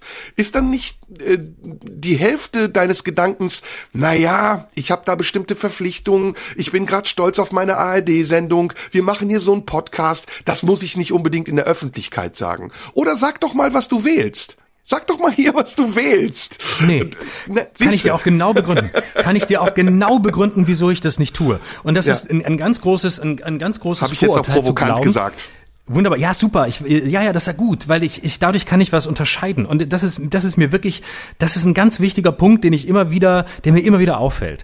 Und zwar die Unterstellung, na ja, ihr sagt ja nicht alles oder du sagst ja nicht alles, weil du Verpflichtungen hast. Oh, du hast natürlich klar, du bist da bei den öffentlich-rechtlichen, du bist da, du bist da, wirst ja da zwangsfinanziert vom Gebührenzahler, wirst ja da, bist, bist ja da weich gebettet und ähm, verdienst dir da äh, de, deine Kohle und alles ist gut und bist da wie ein Festangestellter und deswegen traust du dich nicht und deswegen bist du natürlich regierungskonform und so weiter. Und in der abgeschwächten Version, wie du es jetzt sagst, würdest du bestimmte Dinge, die du privat sagst, hier auch sagen ähm, oder würdest du dich nicht trauen wegen deiner Verpflichtungen? Und ich habe ein Problem mit dem Begründungszusammenhang. Man tut es nicht, weil man ja irgendjemandem gegenüber verpflichtet ist. Nein, überhaupt nicht. Nee, nee, nee, nee, nee. nee. Welche Konzessionen und Kompromisse gehst du ein? Genau, und das, das ist das, was ich sagen will. Ich gehe, ich habe nicht das Gefühl, Kompromisse einzugehen, weil ich versuche ähm, in meiner Arbeit, auch wenn es mir nicht immer gelingt, versuche eine Form von von ähm, öffentlichem beziehungsweise halböffentlichem Gespräch ähm, mit dir und auch in anderen Formaten, die ich mache, zu etablieren. Und das heißt nicht, dass ich hier das Allerprivateste sage, was ich ähm, vielleicht äh, zu, den, zu den engsten Mitmenschen so sage, weil ich mal irgendwie Bock habe oder weil ich irgendwie eine Wut habe oder sonst irgendwas. Das heißt, ja, vielleicht sage ich privat Dinge, die ich hier nicht sage. Aber das ist für mich essentiell. Es gibt, und das haben wir völlig verloren, dieses Bewusstsein, es gibt einen Unterschied zwischen privatem und öffentlichem Raum. Ja, nee, und das, das sorry, ist ganz, ich, ich muss das, dich da ist, das ist ganz das, essentiell. Das Nein, ist das eine ist andere Diskussion. essentiell. Ja, aber das ist Nee, eine ganz andere gehört zusammen. Diskussion. Äh, Nee, es geht nicht um privat oder nicht privat. Das haben wir schon oft unterschieden und da gebe ich dir zu 1000 Prozent recht. Da bin ich komplett deiner Meinung. Es geht um eine andere Frage. Es geht um die Frage, öffentlich, wenn du öffentlich etwas sagen willst und musst und möchtest, von dem du aber gleichzeitig weißt, dass es dir schaden könnte, würdest du es auf Biegen und Brechen sagen und sagen, egal, ich muss das sagen, weil ich dazu stehe, oder würdest du sagen, naja, ich sag's mal lieber nicht, weil ich sonst Ärger riskiere? Es geht nicht um private Sachen. Naja, aber es geht um bestimmte Meinungen, die man vielleicht, weil du jetzt gerade eben, äh, dein Beispiel war ja, wir, du, du würdest sagen, ich weiß von dir, dass du das und das denkst und ähm, das hier zu sagen. Da würde ich vielleicht sagen, vielleicht denke ich das privat und wenn wir, wenn wir irgendwie Bi- Bier trinken zusammen, dann sage ich das zu dir und trotzdem ist es kein öffentlicher Gedanke, sondern es ist in Ja, dem Moment was ein ist- privater Gedanke. Was ist dann der Wert eines solchen rein. Gesprächs? Also was ist dann der Wert eines solchen Gesprächs, in dem wir uns treffen, um, um Meinungen auszutauschen, wenn wir doch nur die Hälfte sagen? Nee, wir sagen ja nicht die Hälfte. Wir differenzieren, das ist der Punkt. Und darum geht's dir ja auch. Na, wir wägen ab. Differenzieren Genau. ist was anderes. Wir wägen ab, differenzieren, wie immer du es nennen willst. Aber äh, sag mir den Unterschied zwischen differenzieren und abwägen. Also den würde ich dann gerne kennenlernen. Also jetzt kommen wir noch mal auf äh, Flair zu sprechen. Äh, Differenzieren Und um deine Frage zu, nein, um deine. Frage, zu, warte, um deine Frage zu beantworten. Angst vor Ausgrenzung ist ja das Thema. Wenn ich das, wenn ich das Gefühl hätte, ich habe einen Gedanken, den ich unbedingt formulieren muss. Unbedingt. Und er muss in die Öffentlichkeit. Und ich weiß nicht, ähm, ob ich mir damit schade oder ob ich mir damit nicht schade, was auch immer. Aber ich hätte das Gefühl, das muss aus mir raus. Dann äh, würde ich genau das, so wie es dann zu formulieren wäre, formulieren. Da bin ich absolut davon überzeugt, weil ich So. diesen Beruf gewählt habe, äh, um genau das zu können. Wenn ich das, wenn ich, ich hätte ja viele andere Wege gehen können. Wenn ich jetzt, keine Ahnung, festangestellter Journalist gewo geworden wäre, dann hätte ich andere Begrenzungen. Als Ja, Künstler, Florian. als Ja. Komiker habe ich die nicht. Deswegen weiß ich, dass ich das im Zweifel immer tun würde, weil ich gar nicht anders könnte, Ja, weil es sich aus mir rausdrängen würde. Jetzt, jetzt kommt's. Ähm, jetzt mache ich einen kurzen Hammelsprung. Und ich bestätige das hiermit, dass du das wirklich machen würdest. Und ich meine eigentlich auch gar nicht dich, sondern ich rede viel allgemeiner über dieses Thema. Du stehst für mich auf einem ganz anderen Blatt Papier. Du hast das bewiesen und ich weiß es, weil ich dich persönlich kenne und weil ich weiß, dass du ein sehr aufrichtiger und mutiger Mensch bist, der eher, glaube ich, riskieren würde, einen Job zu verlieren, als nicht das zu sagen, was er wirklich denkt. Aber Ja. lass uns über die allgemeine, das da, da, ne, da unterschreibe ich hiermit. Da, absolut. Da sind wir, glaube ich, beide auch uns sehr ähnlich. Und das ist auch der Grund, weshalb wir diesen Podcast machen und so einen großen Spaß daran haben. Und ich glaube, das merken die Leute auch, dass wir immer so nah an der Aufrichtigkeit wie möglich agieren und dass wir vielleicht dafür auch manchmal in Kauf nehmen, missverstanden zu werden oder was auch immer. Lass uns da nicht zu selbstreferenziell werden. Das ist ein bisschen nervig. Lass uns allgemein darüber reden. Glaubst du, dass das in Deutschland, also glaubst du, dass das in unserer Öffentlichkeit der Fall ist, dass viele Leute das machen, ohne, und jetzt komme ich auf Flair, entweder in Kauf nehmen zu müssen, dass sie ausgegrenzt werden oder Angst davor haben müssen, ausgegrenzt zu werden? Also ähm, ich kann mir vorstellen, dass es eine Sorge gibt, ausgegrenzt zu werden und dass die auch ähm, in gewisser Hinsicht berechtigt ist. Ich will dem gar nicht, ich will dem gar nicht widersprechen. Die Frage ist nur, was ist die Ursache? Warum ist das so? Ist es so, weil wir ähm, äh, oder ich fange mit der mit der Position an, die mir die nähere ist. Ist es so, weil weil wir einfach nicht mehr weil wir, weil wir einfach nicht mehr zuhören, weil auch im privaten Bereich du jederzeit damit rechnen musst, dass du einen Halbsatz oder einen Satz sagst, der sofort pars pro toto als, als Ganzes genommen wird. Ich meine, das gibt's ja selbst in Familien. Ich höre das von, von Bekannten, die sagen, es gibt Familien, da wird über bestimmte Themen gar nicht mehr diskutiert, weil es nicht mehr möglich ist, weil man sitzt an einem Tisch und einer formuliert einen Gedanken und dann kommt quasi ein anderer und haut sofort drauf und sagt, naja, Moment, ja, dann bist du aber, dann bist du Nazi oder Verschwörungstheoretiker oder linksgrün versifft oder sonst was. Also hat es irgendetwas damit zu tun, dass wir vielleicht auch verleitet durch die Emotionalität von sozialen Medien nicht mehr in der Lage sind, auch nur halbwegs einem Gedanken zu folgen, sondern sofort nach einem Satz zu wissen, aha, das Urteil ist gebildet. Er hat den und den Satz gesagt, wir wissen jetzt schon, wo er ist. Und alles, was derjenige jetzt noch sagt, wird eigentlich nur noch bewertet auf der Grundlage dieses einen Satzes, wird also nur noch obduziert wie ein Arzt, der sagt, der hinkt, ich weiß, der ist gestürzt. Und also muss sein Bein so behandelt werden wie das eines Gestürzten. Unter Umständen hinkt er aber, weil er von einem Hund gebissen worden ist. Und dann bräuchte er eine ganz andere Therapie.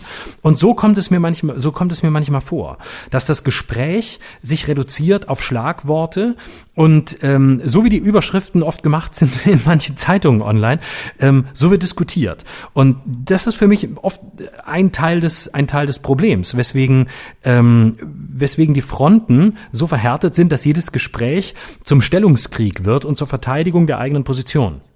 Aber das ist keine Antwort auf meine Frage. Das ist eine Erklärung. Was war denn deine Frage? Meine Frage war, glaubst du, dass man heute, nehmen wir nur Deutschland, ohne Angst davor haben zu müssen, Konsequenzen in Kauf zu nehmen, sagen kann, was man wirklich denkt? Konsequenzen in Kauf nehmen ist eine Übersetzung für Ausgrenzung. Da würde ich auch nochmal unterscheiden. Konsequenzen ist nicht Nein, und Konsequenzen sind gar nicht ähm, Ausgrenzung. Weil jeder, der etwas sagt, muss dann mit den, mit den Konsequenzen leben. Das würde ich, das ist ja auch wichtig. Also sonst wirst du ja von der Verantwortung entbunden. Sonst kannst du, sonst beanspruchst du für dich, du willst alles sagen, aber du willst nicht, du willst in den Wald reinrufen, ohne damit klarzukommen, dass etwas zurückkommt. Und natürlich du, musst du damit leben, bei dem, was du sagst, dass es Widerspruch gibt. Und Meinungsfreiheit Nein, du weißt mir aus. heißt ja nicht du weißt mir aus. Du weißt genau, was ich meine. Du weißt mir aus. Ähm, ich habe das, ich weiß, also das ist jetzt spitz, finde Dann ich. sag, es was geht nicht du darum, meinst. also es geht nicht darum, dass man für das, was man sagt, Konsequenzen in Kauf nehmen muss. Das muss man sowieso, weil alles, was man Ja, sagt, eben. eine Reaktion auslöst. Es geht um Ja. den Begriff der Ausgrenzung. Deswegen habe ich es ja auch nochmal gesagt, dass es die Übersetzung für Ausgrenzung ist. Ähm, und ich habe irgendwie auch das Gefühl, dass das ein heikles Thema ist, während wir darüber sprechen. Ja, äh, ja, aber, aber warum? Weil ich, ich wehre Warum? mich ja Weil nur- wir Angst haben. Weil wir nein, Angst nein, nein. haben. Ich wehre mich ja, Natürlich. nein, nein.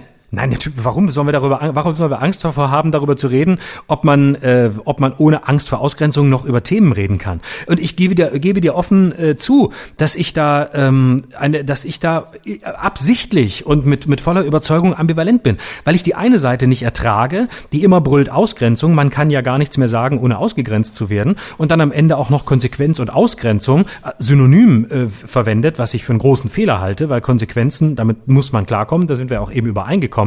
Mit Ausgrenzung muss man nicht zwangsläufig klarkommen, außer man sagt eindeutig etwas wie ähm, Gauland Vogelschiss, wo man sagt, ja, da ist eine gewisse diskursive Abgrenzung und auch Ausgrenzung durchaus legitim, weil der Satz einfach unter aller Sau ist. Insofern bin ich da ambivalent und finde, man muss da sehr differenziert rangehen, wenn man über dieses Thema redet. Es ist zu einfach zu sagen, ja, wir dürfen ja alle nichts mehr sagen. Es geht ja gar Nee, nichts das mehr. hab ich ja nicht und gesagt. Ausgegrenzt. Und auf der anderen Seite spüre ich natürlich eine massive, eine, eine massive Verengung. Ja, die ist da. Und die, die besteht darin, dass Leute nicht mehr miteinander reden wollen. Das gerade Dann in lass einem uns doch darüber reden. Dann lass uns das doch tun wir ja gerade.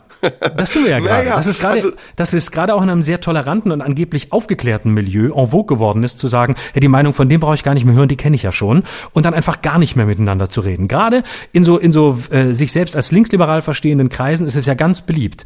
Ähm, Clubhouse war das auch neulich, war irgendwie, ich weiß nicht wer, irgendein Rechter war da dabei, da sind sie völlig getillt, die woken Leute, und haben gesagt, wie kann das sein, dass jetzt hier ein Rechter mit uns diskutiert? Hier ist doch jetzt mal ein, ein, ein, ein, Recht, ein rechtsfreier Raum. Und, ähm, und das war, äh, wo ich dann dachte, ja Leute, da, da, wenn ihr so wahnsinnig offen seid und so wahnsinnig kultiviert seid, dann werdet ihr es doch wohl schaffen, hier auch mal mit einem Rechten zu diskutieren und euer Gutsein und euer, euer Recht haben, äh, in einer guten, diskursiven Art und Weise so zur Schau zu stellen, dass die Mehrheit der Leute davon überzeugt ist, dass der Rechte eben ein Honk ist. Also ich würde das gerne versuchen mit dir zu besprechen und zwar ähm, so sachlich wie möglich und so angstfrei wie möglich. Und ähm, lass uns mal beide versuchen, eine Ordnung reinzubringen. Ähm, also erstmal, wir reden offen. Ne? Das ist so wie immer, wenn wir reden, reden wir offen und wir, wir halten uns nicht an Prinzipien fest und wir sagen auch nicht, das ist richtig, das ist falsch, das ist die Wahrheit, das ist die Lüge, sondern wir sind dazwischen und wir versuchen uns in irgendeiner Form zu positionieren. Das Einfachste wäre vielleicht am Anfang erstmal zu beschreiben, wie fühlen wir uns eigentlich? Wenn wir diesen Podcast hier machen, äh, wie fühlst du dich, wie fühle ich mich? Ich kann sagen, wie ich mich fühle. Ich kann sagen, ich merke schon, dass ich aufpasse.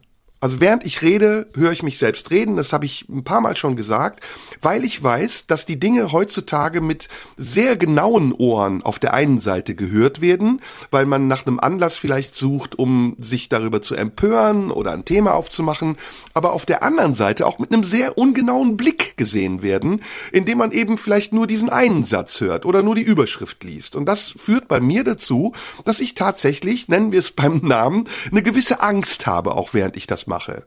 Das ist nicht schlimm. Man äh, muss immer auch eine gewisse Angst haben, wenn man sich in der Öffentlichkeit bewegt, weil man ja gesehen wird und weil man genauso wie ich es eben den Presseleuten gesagt habe, eine Verantwortung hat für das, was man sagt, wie man es sagt, wann man es sagt, in welchem Kontext man es sagt und vielleicht auch wie missverständlich man es sagt. So, trotzdem ist das aber eine denkbar ungünstige Voraussetzung, wenn man Diskussionen ergebnisoffen führen will, weil das nämlich erfordert, dass man eine gewisse Grundtoleranz mitbringt. Und diese Grundtoleranz, die ist im Augenblick stark angegriffen, weil wir alle sehr im Affekt sind, weil wir alle sehr nach Dingen suchen, an denen wir uns festhalten können und kaum Geduld haben, darüber nachzudenken, ob das, was der andere vielleicht in dem Moment sagen will, auch dem entspricht, was er sagt. Verstehst du, was ich meine? Ja, voll und ganz. Es ist eine Angst vor Ansteckung und es ist eine Angst vor Verunsicherung. Das ist, glaube ich, ja. das, das, das Grundproblem. Es ist eine Angst davor, die eigenen Grundpositionen, das letzte Feste, was man in einer Zeit, in der scheinbar alles sich aufgelöst hat und fließt und unvorhersehbar, unvorhersehbar ist, noch hat. Nämlich eigene, feste Meinungen, Strukturen, die einen durchs irgendwie, die als letzter Halt einen durchs Leben führen und eine Form von vielleicht scheinbarer, vielleicht auch Sicherheit geben. Und diese letzten Sicherheiten Wahrheiten, die in der eigenen Meinung liegen oder im eigenen Meinen oder dem, was man für gewiss hält, darin möchte man nicht erschüttert werden. Das ist, glaube ich, zunächst mal als, vielleicht, darin sind wir uns vielleicht einig. Das ist sozusagen als Grundkonstante zunächst ja. mal da. Ja, und das sagt genau. übrigens auch Flair, ne? Flair sagt, ähm, äh, Sido hat das gesagt, ah, siehst du selbst schuld. Der hat das gesagt, ah, siehst du selbst schuld. Das sagt er auf eine simple Art und Weise, aber das ist das, was er meint. Genau das, was wir gerade sagen. Ja, und gleichzeitig habe ich es ja vorhin auch, hat, hat man es ja vorhin auch gesehen. Ähm, ich habe ja auch einfach direkt spontan, als du mich auf diesen Clubhouse-Ausschnitt hingewiesen hast und als wir den hier eingespielt haben, äh, habe ich ja auch sofort angefangen, hier Arafat und später auch Flair äh, so anzuparodieren, weil einfach ein paar Sätze waren, die mir spontan aufgefallen sind, die ich lustig fand. Und dann äh, haben wir da am Anfang gemeinsam drüber gelacht und äh, später hat Flair diesen einen Satz gesagt, der, den ich unterhaltsam fand mit, ähm, das ist nicht seine Demokratie, wenn es darum geht, äh, schuld zu sein. Und klar, kann man da schon die Frage stellen. Darf der das? Darf jetzt der, kann ich als, äh, als weißer männlicher Podcaster, als Deutscher mich hier hinsetzen und mich über die lustig machen? Trete ich damit schon nach unten? Ist das schon, darf ich das noch? Oder ist das gar schon rassistisch? Und ja. klar, habe ich in dem Moment auch kurz gedacht, kann ich das jetzt machen? Kann ich das überhaupt? Ähm, normalerweise hätte ich da nie drüber nachgedacht. Aber wenn du mich jetzt fragst, würde ich es jederzeit Hochgradig begründen arrogant. und würde sagen, und würde ist sagen, es von dir hochgradig arrogant, dich an einem Akzent festzumachen, ohne dich mit dem auseinanderzusetzen, was er eigentlich sagt. Nee, und ich wir haben ja uns damit, an, ja. Ne, ich habe ja von Anfang, von Anfang an gesagt, ich bin gerne bereit, mich mit dem auseinanderzusetzen, was er sagt. Ja. Ähm, und das kann ja einhergehen. Und natürlich bin ich zunächst mal assoziativ da drauf gegangen ähm, und äh, habe das als Gelegenheit gesehen und es ist mir einfach eingefallen. Ich habe gar nicht groß drüber nachgedacht, sondern es einfach gemacht. In diesem Fall aber auch im Wissen, dass du auf der anderen Seite ähm, ja die Position dessen vertreten kannst, der sagt, naja, ich bin auch ein bisschen Anwalt von Flair und ich finde, er hat nicht Unrecht. Und dadurch ist die, dadurch sind, deswegen sind wir ja zu zweit, dass sowas dann auch möglich ist, dass ich das eine machen kann und du das andere sagen kannst und ich zu dem Ergebnis komme, vielleicht hat er ja recht. Aber trotzdem ist es, trotzdem ist es legitim, in dem Moment sich ähm, auch darüber lustig zu machen, weil äh, Flair und äh, Arafat, Abu Chaka und wie sie alle heißen, das ist ja kein nach unten treten. Das sind Menschen, die in der Öffentlichkeit stehen und ähm, die äh, sich eine Bühne gesucht haben, eine große Bühne und ähm, entsprechend damit klarkommen müssen, dass man sich natürlich auch über sie lustig macht, genau wie ich damit klarkommen muss und du es musst. Ja, legitim ist das auf jeden Fall und ähm, das ist das Schöne an unseren Gesprächen, dass wir ja immer wieder auch uns versuchen zu treffen, was wir ja jetzt auch mhm. tun. Aber meine, meine Kritik an mir selbst, an uns selbst ist, können wir uns es so einfach machen, wenn wir auf der anderen Seite oft Komplexität fordern. Also wir sind diejenigen, die als allererstes ganz oft sagen, das ist zu oberflächlich, da wird nicht genug in die Tiefe gegangen und man muss sich auch mit Meinungen auseinandersetzen, die vielleicht nicht die eigene Meinung sind. Und machen wir es uns dann auf der anderen Seite nicht zu einfach, so spielerisch das auch ist. Spielerisch zu sein gehört meiner Meinung nach dazu. Es gehört auch dazu, manchmal unkontrolliert zu sein und Dinge zu tun, die man im Nachhinein bereut. Also auch da, ne, da bin ich nicht strenger als der Papst. Aber trotzdem, im Verlaufe dieser Diskussion stellst du ja genauso wie ich fest, nee, irgendwie kann man da doch drüber nachdenken. Und je länger man darüber nachdenkt, desto mehr ist das Anlass vielleicht auch für einen produktiven Gedanken und eine Auseinandersetzung. Aber das, was du ansprichst, ist ja genau der Unterschied. Es geht darum, tue ich etwas spielerisch in einem ganz klar, in einer ganz klaren spielerischen Haltung, ähm, oder tue ich etwas mit mit großem Ernst? Ähm, tue ich etwas, indem ich hier sitze und sage, äh, ach Flair, weißt du, ähm, da reicht mir schon der Akzent, da reicht mir schon, wie er labert, da brauche ich gar nicht mehr zu hören, was er sagt. Das wäre ein Satz, wo ich sagen würde, okay, damit rückt quasi meine kleine Kurzparodie in ein ganz anderes Licht, als wenn ich sage, ähm, als wenn ich eindeutig aus der Situation heraus etwas nehme, ähm, genau wie man in einer Fernsehsendung ein, zwei Sätze nimmt und natürlich die auch als solche kommentiert, solange man sie nicht damit völlig verfälscht und in einen falschen Zusammenhang setzt. Also wenn die Heute-Show ähm, irgendeinen Politiker-Otto nimmt und der bleibt für sich im Zusammenhang, hat aber einen Witz, natürlich kann man das kommentieren und kann den auch nehmen, isoliert und daraus etwas machen. Es ist die Frage der Grundhaltung. Und in dem Moment, in dem ich beispielsweise sage, ja, Flair, sicher interessant, dass du mehr weißt als ich und sagst, ich äh, kann da differenziert drüber äh, diskutieren, in dem Moment kann ich mir dann auch erlauben, lustig zu sein. Und ich glaube, wir können diese Ebene nicht mehr unterscheiden zwischen dem Spielerischen, was ja sehr wichtig ist, übrigens nicht nur für uns, sondern für jeden,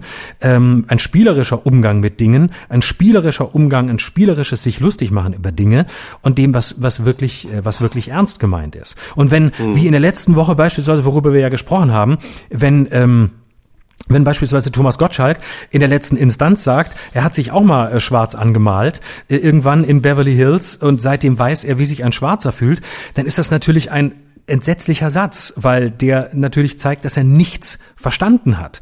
Und das ist auch nicht spielerisch, sondern äh, das ist einfach, ähm, da wird's einfach problematisch, weil er da ganz viele Ebenen durcheinander bringt. Hm. Also lass es uns weiterordnen. Entschuldige, wenn ich da jetzt insistiere, weil ich das Thema so spannend finde und wir haben sicher ja, auch noch super. andere Themen. Du wolltest ja auch noch die Zuschauerreaktionen äh, mir Ja, mitteilen. ja, wir haben ja Zeit, aber es ist, es ist ein wirklich wichtiges Thema. Ähm, lass es uns weiterordnen. Also in welchem Klima der hm, Auseinandersetzung leben wir im Augenblick? Ich finde, wir leben in einem sehr angespannten Klima und die Faktoren, die dieses diese Atmosphäre verschärft haben, die sind uns zum Teil schon bewusst, zum Teil aber können wir damit nicht umgehen. Ähm, es gibt einen demografischen Wandel. Also es gibt, die Bevölkerung ist jünger geworden. Ähm, sie ist äh, anders politisch orientiert, als das vor 10, vor 20, vor 30 Jahren waren. Äh, die Mehrheit der, der bürgerlichen Mitte liegt heute eher links bei, bei Grünen und vielleicht bei einer weichgespülten CDU, als es vielleicht noch vor 20 Jahren war, wo die SPD als Arbeiterpartei einen großen Teil auch der bürgerlichen Mitte als Volkspartei vertreten hat.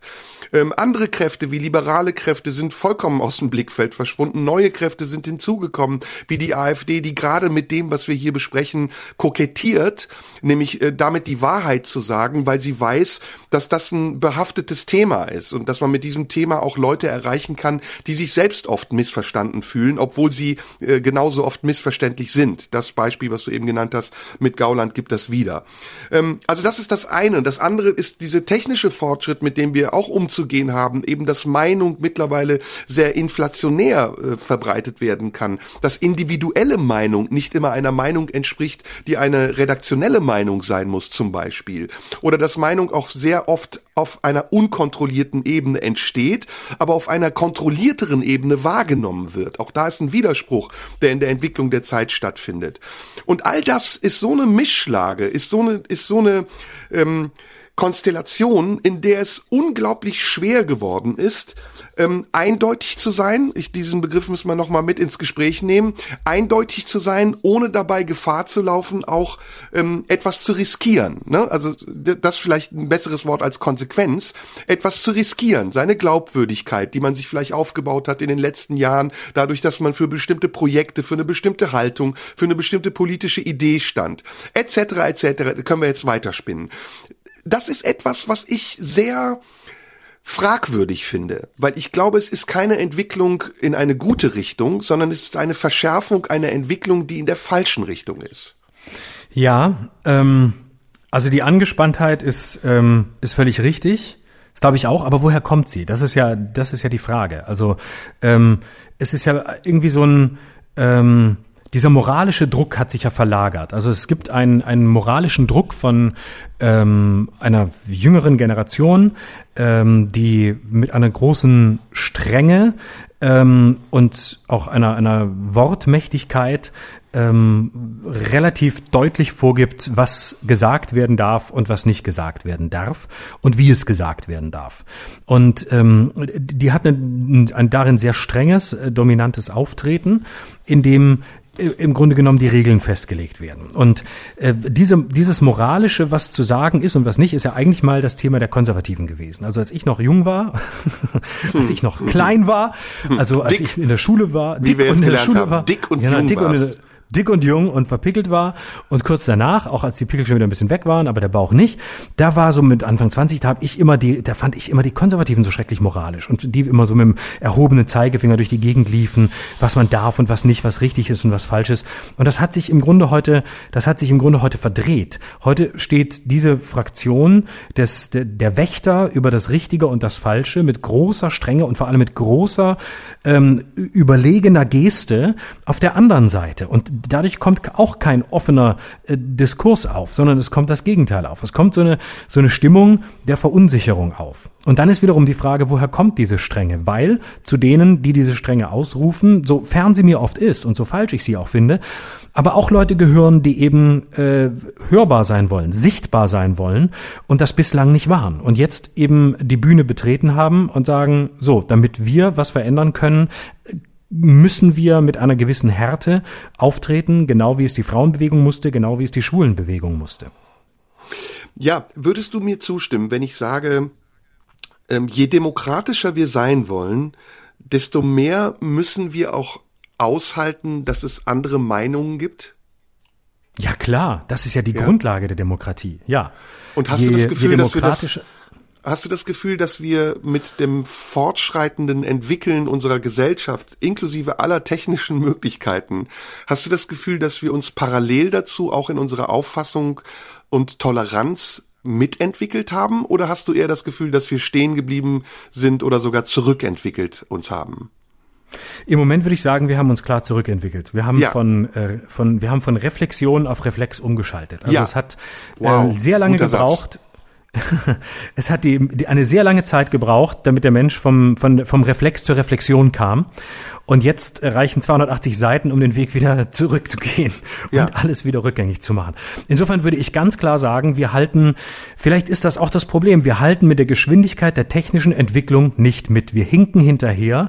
Und vielleicht ist die Antwort von vielen auch die, wieder zurückzugehen in Strukturen der Eindeutigkeit. Also die Demütigung, die häufig im Netz stattfindet, äh, ob sie, äh, ob man sie berechtigt findet oder nicht, zunächst mal als Phänomen. Die Demütigung, die im Netz stattfindet, ist ganz klar auf einem Niveau, das man im 18. Jahrhundert ähm, auf den Straßen gesehen hat, als Menschen an Galgen gestorben sind. Das geht dahin zurück. Klar, es ist der Unterschied, der heute im Internet getötet wird, wird nicht physisch getötet und physisch getötet werden ist schlimmer, als ähm, den sozialen Tod im Internet zu erleiden. Aber trotzdem gibt es in dem Willen, in dem Willen zur Vernichtung des anderen, ähm, egal welchen Fehler er gemacht hat, gibt es einen ganz gefährlichen totalitären Zug. Und zwar unabhängig von der eigenen politischen Haltung oder von der eigenen Position, in die man sich begibt oder die man die eigene Heimat nennen würde. Mich stört, und da sage ich jetzt wirklich mal von allen Seiten, ähm, die im Diskurs reflexhaft auftreten, dieser Wunsch, der bedingungslosen Zerstörung des anderen. Nicht, der darf nie widersprechen, der soll nie wieder irgendwo sein. Dem muss man den Hahn abdrehen. Der soll am besten, der soll quasi sozial sterben gehen. Der soll in die Ecke und da nicht mehr rauskommen. Und dieser, guck mal, wie, wie hat man sich lustig gemacht über diese, über diese schwarze Pädagogik, dass man sich in die Ecke stellen musste in der Schule und sich äh, schämen musste früher. Was, was, wie furchtbar war das? Und im Grunde ist das vielleicht das Mindeste, wenn man nicht gleich das, das dramatische Bild des Prangers oder des 18. Jahrhunderts als Vergleichsmaßstab nehmen will, dann muss man sagen, dann ist es leider oft diese ganz furchtbare schwarze Pädagogik, dass sich jeder, der irgendwie äh, Scheiße gebaut hat, einen Blödsinn gemacht hat, ähm, sich mindestens mal in die Ecke stellen soll und sich schämen soll. Und diese Form von Scham und Demütigung, die ist, die ist rückwärtsgewandt, die ist nicht aufgeklärt, ähm, die ist auch jenseits aller Vernunft. Hm. Ich glaube, da, ja, gebe ich dir hundertprozentig recht. Ich glaube, es gibt noch was anderes. Ähm, ich glaube, es gibt in der Wahrnehmung dessen, was man zum Anlass nimmt, um sich eine Meinung zu bilden, ein äh, Überspringen. Also es gibt ein Ignorieren von äh, ähm, Grundlagen, was dazu führt, dass man eigentlich in dem Moment, in dem man etwas zum Anlass nimmt, um sich darüber aufzuregen oder zu empören, nur einen Selbstzweck verfolgt, nämlich das Empören an sich. Ich ähm, muss das übersetzen. Also, ähm, wie hieß diese obskure Sendung WDR? Äh, letzte Instanz. Die letzte Instanz. Ja, so. Ähm, es ist doch klar, ja, es ist doch klar, dass Janine Kunze keine Rassistin ist. Also würdest Ja. du, würdest du, äh, ist doch, äh, können wir das hier sagen? Ja. Ist doch Ja, ganz, ganz, ganz Frage. klar. Es ist doch Frage. klar, dass Thomas Gottschalk kein Rassist ist. Ist doch auch, Auch klar. keine Frage. So. Ja. Und alle anderen, die Gilt da für saßen, alle in auch. der Runde. Ja. Auch Ja. Jürgen, selbst Jürgen Milski ist nicht Rassist. So. Das Nein. heißt aber nicht, das heißt aber nicht, dass ihr Denken äh, Rassist, nicht rassistisch sein kann. Also sie können Rassismus transportieren, weil sie vielleicht über etwas nicht lange genug nachgedacht haben.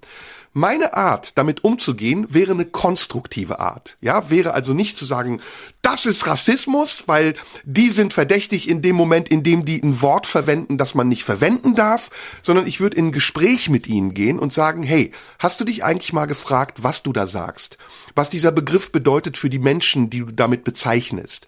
Und das wäre ein Dialog, bei dem vielleicht sogar derjenige, der sich in dem Moment angegriffen fühlt, sich nicht dazu genötigt fühlt, eine öffentliche äh, Entschuldigung abzugeben, die halbgar ist, sondern er würde es vielleicht sogar verstehen und annehmen und sagen, hey, ich muss meinen Sprachgebrauch ändern, weil ich bisher gar nicht wusste, was diese Begriffe bedeuten, die ich verwendet habe. Warum ist das nicht möglich? Das ist doch die einfachste Variante, die es gibt.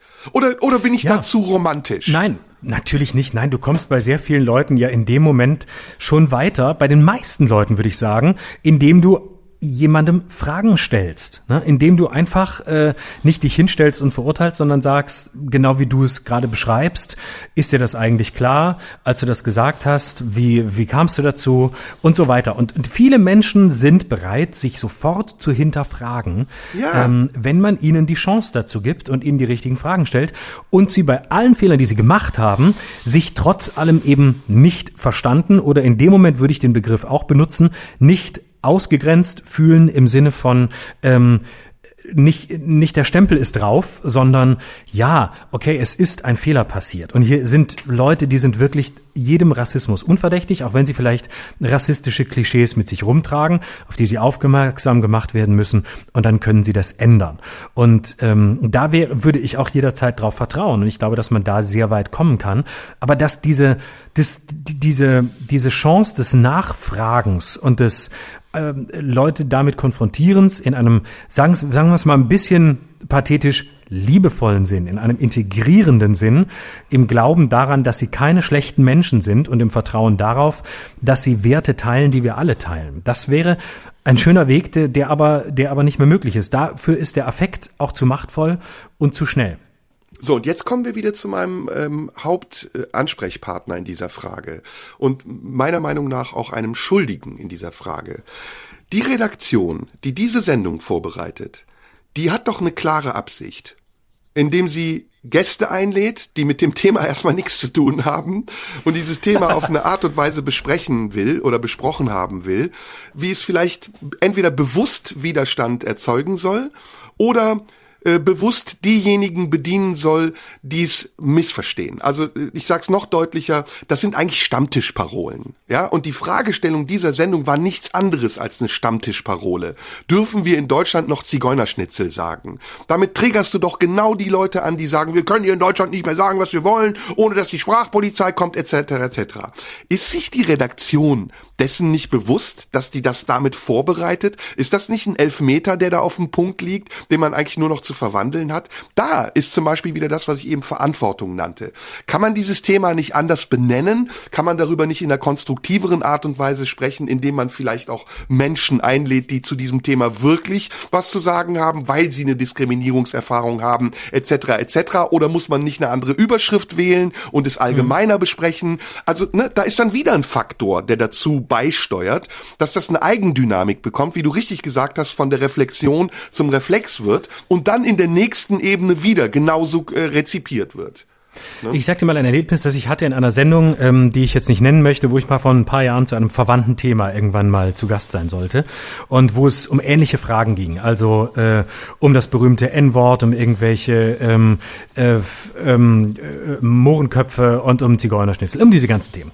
Und ähm, ich habe dann gesagt, für mich setzt die Frage an zwei anderen Punkten an. Für mich ist nicht die Frage, äh, dürfen wir diese Worte noch sagen oder sollen wir sie noch sagen, sondern wenn wir eine produktive Diskussion führen wollen, dann müssen wir uns zwei Fragen stellen. Die erste Frage ist, wer soll eigentlich darüber entscheiden, ob wir diese Worte noch sagen oder nicht? Wer ist die Instanz und wer ist die Instanz aufgrund welcher Grundlage? Das heißt, ist die Grundlage, dass beispielsweise diejenigen, die damit bezeichnet werden, ähm, das nicht wollen, weil sie sich a verletzt fühlen, reicht Verletzung als Grund dafür, dass diejenigen, die nicht von der Verletzung betroffen sind, sich in ihrer Sprache daran ausrichten. Ich stelle diese Frage völlig offen. Ich habe darauf keine finale Antwort. Wir können sie gern diskutieren. Und mhm. B, wenn Verletzung nicht ausreicht, was müsste dann an die Stelle treten, ähm, um so stark als Argument zu wirken, dass wir dieses Wort nicht mehr sagen? Oder die Frage, ähm, wenn nicht die Betroffenen entscheiden, wer entscheidet dann? Dürfen es andere Gruppen, die nicht selbst Betroffene sind, festlegen und mit welcher Autorität legen sie das fest? Die andere Frage, die mich an der Diskussion interessiert, ist, was ist das für eine Zeit, die sich so sehr an der Sprache orientiert und warum führen wir eigentlich nur noch Sprachdiskussionen? Warum reden wir nur noch darüber, wer was sagen darf? Was liegt da als tiefes Thema darunter, nämlich da sind wir jetzt in der Nähe dessen, was wir heute schon besprochen haben, nämlich die grundlegende Verunsicherung, die Sicherheit sucht in eigenen festen Positionen, um sich einer als unsicher wahrgenommenen Welt irgendwie Herr zu fühlen. Das waren die beiden Fragen, über die ich gerne geredet hätte und die ich im Vorgespräch angesprochen hatte, die von der Redaktion knallhart sofort negiert wurden. Und die, wo mir gesagt wurde, und es war eine Talkshow, es war auch äh, eine, eine Fernsehtalkshow, ähm, wo mir gesagt wurde, nee, das ist eine Diskussion, die können wir nicht führen. Äh, für unsere Zuschauer geht es wirklich um die Frage, was dürfen sie jetzt noch sagen? Und da müssen wir stehen bleiben. dann habe ich gesagt, ja, aber das ist doch tausendmal diskutiert worden. Wir wiederholen uns doch. Das ist doch, wir müssen doch immer auf die höhere, auf die nächste Ebene kommen, um mal Fragen zu stellen, die wirklich mal vielleicht zu einer Entscheidung kommen und nicht immer nur das gleiche, ich will dabei sagen und der andere sagt, du darfst es auf keinen Fall sagen, denn du verletzt mich. Das kennen wir. Wo geht's weiter? Und das ist nicht gewünscht. Es, es wird davon ausgegangen, dass der Zuschauer offensichtlich zu doof ist, sich solche Fragen zu stellen und einfach nur wissen will, ob er sein Zigeunerschnitzel A noch fressen darf und B noch so nennen darf. Und ich glaube, das ist, äh, damit kommen wir keinen Schritt weiter. Aber es, das darüber hinausgehende ähm, wird dann quasi, ähm, da heißt es dann, na ja, das, da musst du dann zur Arte gehen. Da kannst du darüber vielleicht reden. Na, und jetzt gibt es dann aber auch noch was. Ne? Man darf die Eindeutigkeit auch nicht den Falschen überlassen sondern es ist ja jenseits jeglicher äh, sozialer Anbiederung, die ja hinter dieser ganzen Sache steckt. Das ist ja ein Mechanismus, der auch sehr viel mit Geltungsbedürfnis bestimmter äh, Kreisen von Leuten zu tun hat. Jenseits davon müssen wir auch einen gemeinsamen Nenner haben, der lautet, äh, wir dürfen das Aussprechen jetzt sage ich es ein bisschen seltsam, unangenehmer Wahrheiten nicht Demagogen überlassen. Ja, und äh, es gibt manchmal Schnittmengen, bei denen man ja auch spürt, okay, irgendwie sagen die gerade etwas, was sich wahr anhört, aber ich will es nicht hören von denen, sondern ich will es eigentlich hören von klugen Leuten, denen ich glauben kann. Und da, finde ich, vernachlässigen wir auch unsere Verantwortung, ähm, manchmal diese ähm, Ausgrenzungskonsequenz und die Risiken, die wir dafür eingehen müssen, in Kauf zu nehmen und zu sagen, egal was passiert, ich sage jetzt, was ich denke. Und wie ihr mich danach zuordnet und ob ich danach irgendwas befürchten muss, ist mir egal. Ich muss mir jetzt selbst in diesem Augenblick treu bleiben. Und wenn das keine eindeutige Meinung ist, auch egal. Wenn es eine ambivalente ist, umso besser. Aber ich muss das im Moment so vertreten, wie ich es fühle.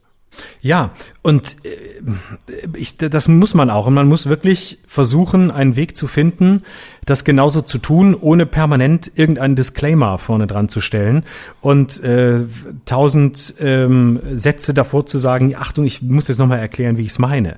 Es muss eine, es, es muss auch eine Unmittelbarkeit möglich sein, die aber ähm, ja, die vielleicht punktuell auch, ähm, auch mal verletzend sein kann. Aber dann muss man drüber reden. Warum war es das? Für wen und wieso? Ja, ich will jetzt keinen Freibrief erteilen für Rücksichtslosigkeit. Also wir nein, sind nein, ja nein, alle nein, gar nicht. Ne? Nein, nein. Wir sind ja alle intelligente Menschen und wir wissen ja in dem Moment, in dem wir etwas sagen, warum wir es sagen, in welchem Kontext wir es sagen und ob wir es vielleicht besser nicht sagen sollten. Also da Ja. traue ich jedem Menschen, der in der Öffentlichkeit sich äußert, auch am Stammtisch zu, dass er reflektieren kann und sagen kann, okay, das könnte jetzt jemanden verletzen, der hier am Tisch sitzt, deswegen sage ich es mal lieber nicht. Ja, trotzdem, äh, jetzt komme ich zu dem, was du eben gesagt hast. Es gibt im Moment eine Grauzone, einen nicht definierten Bereich, weil es keine Instanz gibt, die darüber entscheidet, was richtig und falsch und machbar und nicht machbar ist, in der eigentlich alles, was man sagt, anstößig sein kann. Also da, da kannst du in so viele Fettnäpfchen treten.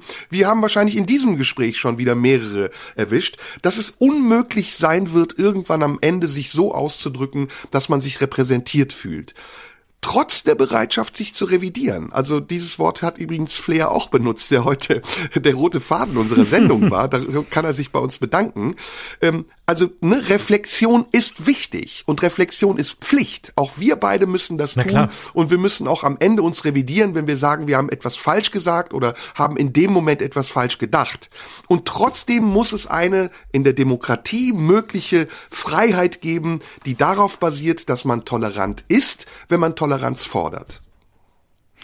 Genau, das gilt eben in beide Richtungen. Und das gilt, Ja. das ist eben auch der Punkt der Meinungsfreiheit. Deswegen auch, glaube ich, mein, mein Argument dagegen, ähm, kann man noch etwas sagen, ohne ausgegrenzt zu werden.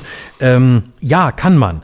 Ähm, aber äh, man muss eben, genau wie die Bereitschaft zur Toleranz und zum Selbstrevidieren da sein muss, muss man eben auch aushalten in einer Demokratie, dass Meinungsfreiheit eben nicht Widerspruchsfreiheit ist, sondern dass Meinungsfreiheit bedeutet, dass man den Arsch aus dem Fenster hängt und sich dann nicht wundern darf, wenn es drauf regnet. Das gehört Ja. dazu.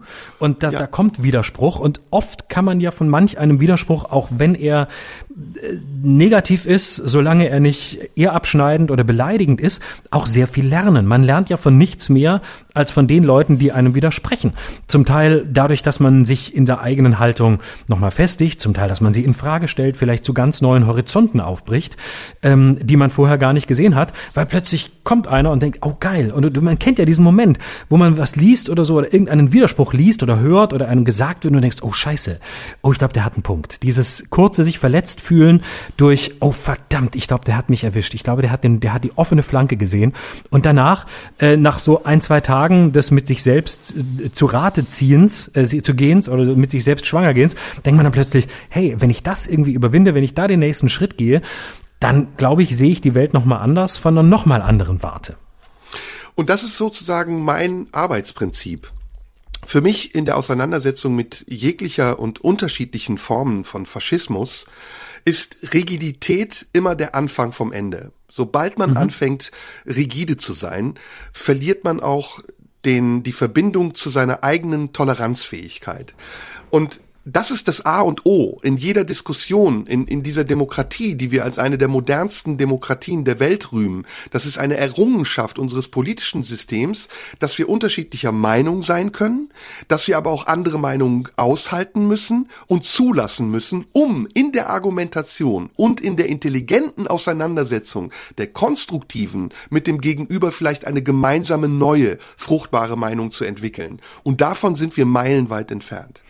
Genau, und auch um das andere, auch das, das scheinbar Negative und Falsche produktiv in uns aufzunehmen und damit etwas zu machen. Und das ist ja dann wirklich, wenn ich an dieser Stelle nochmal ganz kurz halb selbstreferenziell Hegel ins Spiel bringen darf, das war Hegels Dialektik, nämlich Ja. nicht das, nicht äh, These, Antithese, Synthese und alles, was man so in der Schule gelernt hat. Also nicht ähm, es A, B und dann einigt man sich auf einem Kompromiss bei A, B, sondern Dialektik bei Hegel hieß immer über sich selbst hinauswachsen, also die Widersprüche in einem höheren zusammenfassen, indem die Widersprüche sich vielleicht auflösen, vielleicht aber auch einfach von einer anderen Warte aus gesehen und wahrgenommen werden können, um dann im nächsten Schritt, im nächsten dialektischen Schritt immer weiter über sich hinauswachsen zu können. Und durch die Widersprüche immer ins Höhere zu kommen, ins nächsthöhere ähm, Leb- und Verstehbare. Darum ging's. Und das fin- finde ich daran das Produktive und das, was manchmal heute so sehr fehlt, weil heute ist immer bloß kein Widerspruch und wenn Widerspruch, dann schnell einen Kompromiss finden. Und Dialektik ist eben nicht halbe Sache, Dialektik ist eben nicht Kompromiss, sondern sich aussetzen, ausliefern, um sich dann aber auch selbst wiederzufinden im nächsten Schritt.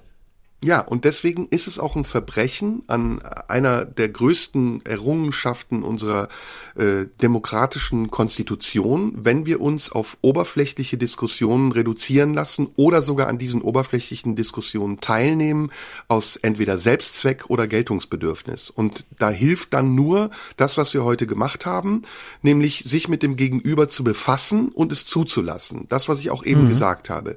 Und so banal das auch klingt, jetzt komme ich nochmal zum Schluss auf Flair zu sprechen. Auch das, was ein Flair sagt, hat Berechtigung, gehört zu werden. Unbedingt. Würde ich jederzeit, würde ich jederzeit genauso unterschreiben. So, Zuschauerreaktion, wir haben nicht mehr lange Zeit. Du bist dran. Genau, so, hier haben viele Leute geschrieben, nachdem wir beim letzten Mal ähm, gesprochen haben über die Frage, ist eine Stimme bei der Bundestagswahl gültig, wenn man ein Hakenkreuz reinmacht? Oh ja, gute Frage. Ähm, das war die Frage. Da gab es diverse Antworten. Ich lese mal ähm, bisschen was vor. Ähm, Enki hat geschrieben. Äh, Ich schreibe dir bezüglich eurer Frage bei Serdar Somunchu, ob eine Stimme gültig ist, wenn sie mit einem Hakenkreuz ausgefüllt wurde. Die Antwort ist ja, sie ist gültig. Hauptsache, der Willen des Wählers ist erkennbar. Allerdings ist fraglich, ob sich das ändert, wenn es ganz eindeutig ein Hakenkreuz ist. Ich war nämlich bei einer vergangenen Wahl Wahlhelferin und hatte diesen Fall. Allerdings fehlte ein Haken. Die Stimme wurde dennoch gezählt. Wo, wo war die Stimme? Das hätte mich interessiert. Scheiße. Mich auch. Und vor allem, was ist das für ein Nazi, der nicht mal ein Hakenkreuz ordentlich hinkriegt und auch noch einen Haken vergisst? Ganz ehrlich. Das hat Das die AfD davon. Nazi. Das, ist ein echter Nazi. das sind ihre Wähler, die nicht mal mehr wissen, wie ein ordentliches Hakenkreuz geht. Ja, ja. Dann, äh, anderes Thema, Benjamin. Zunächst einmal möchte ich dir und sehr dafür die großartigen Podcasts danken, die inzwischen zum Glück jede Woche kommen und mir das Homeoffice etwas gemütlicher gestalten lassen.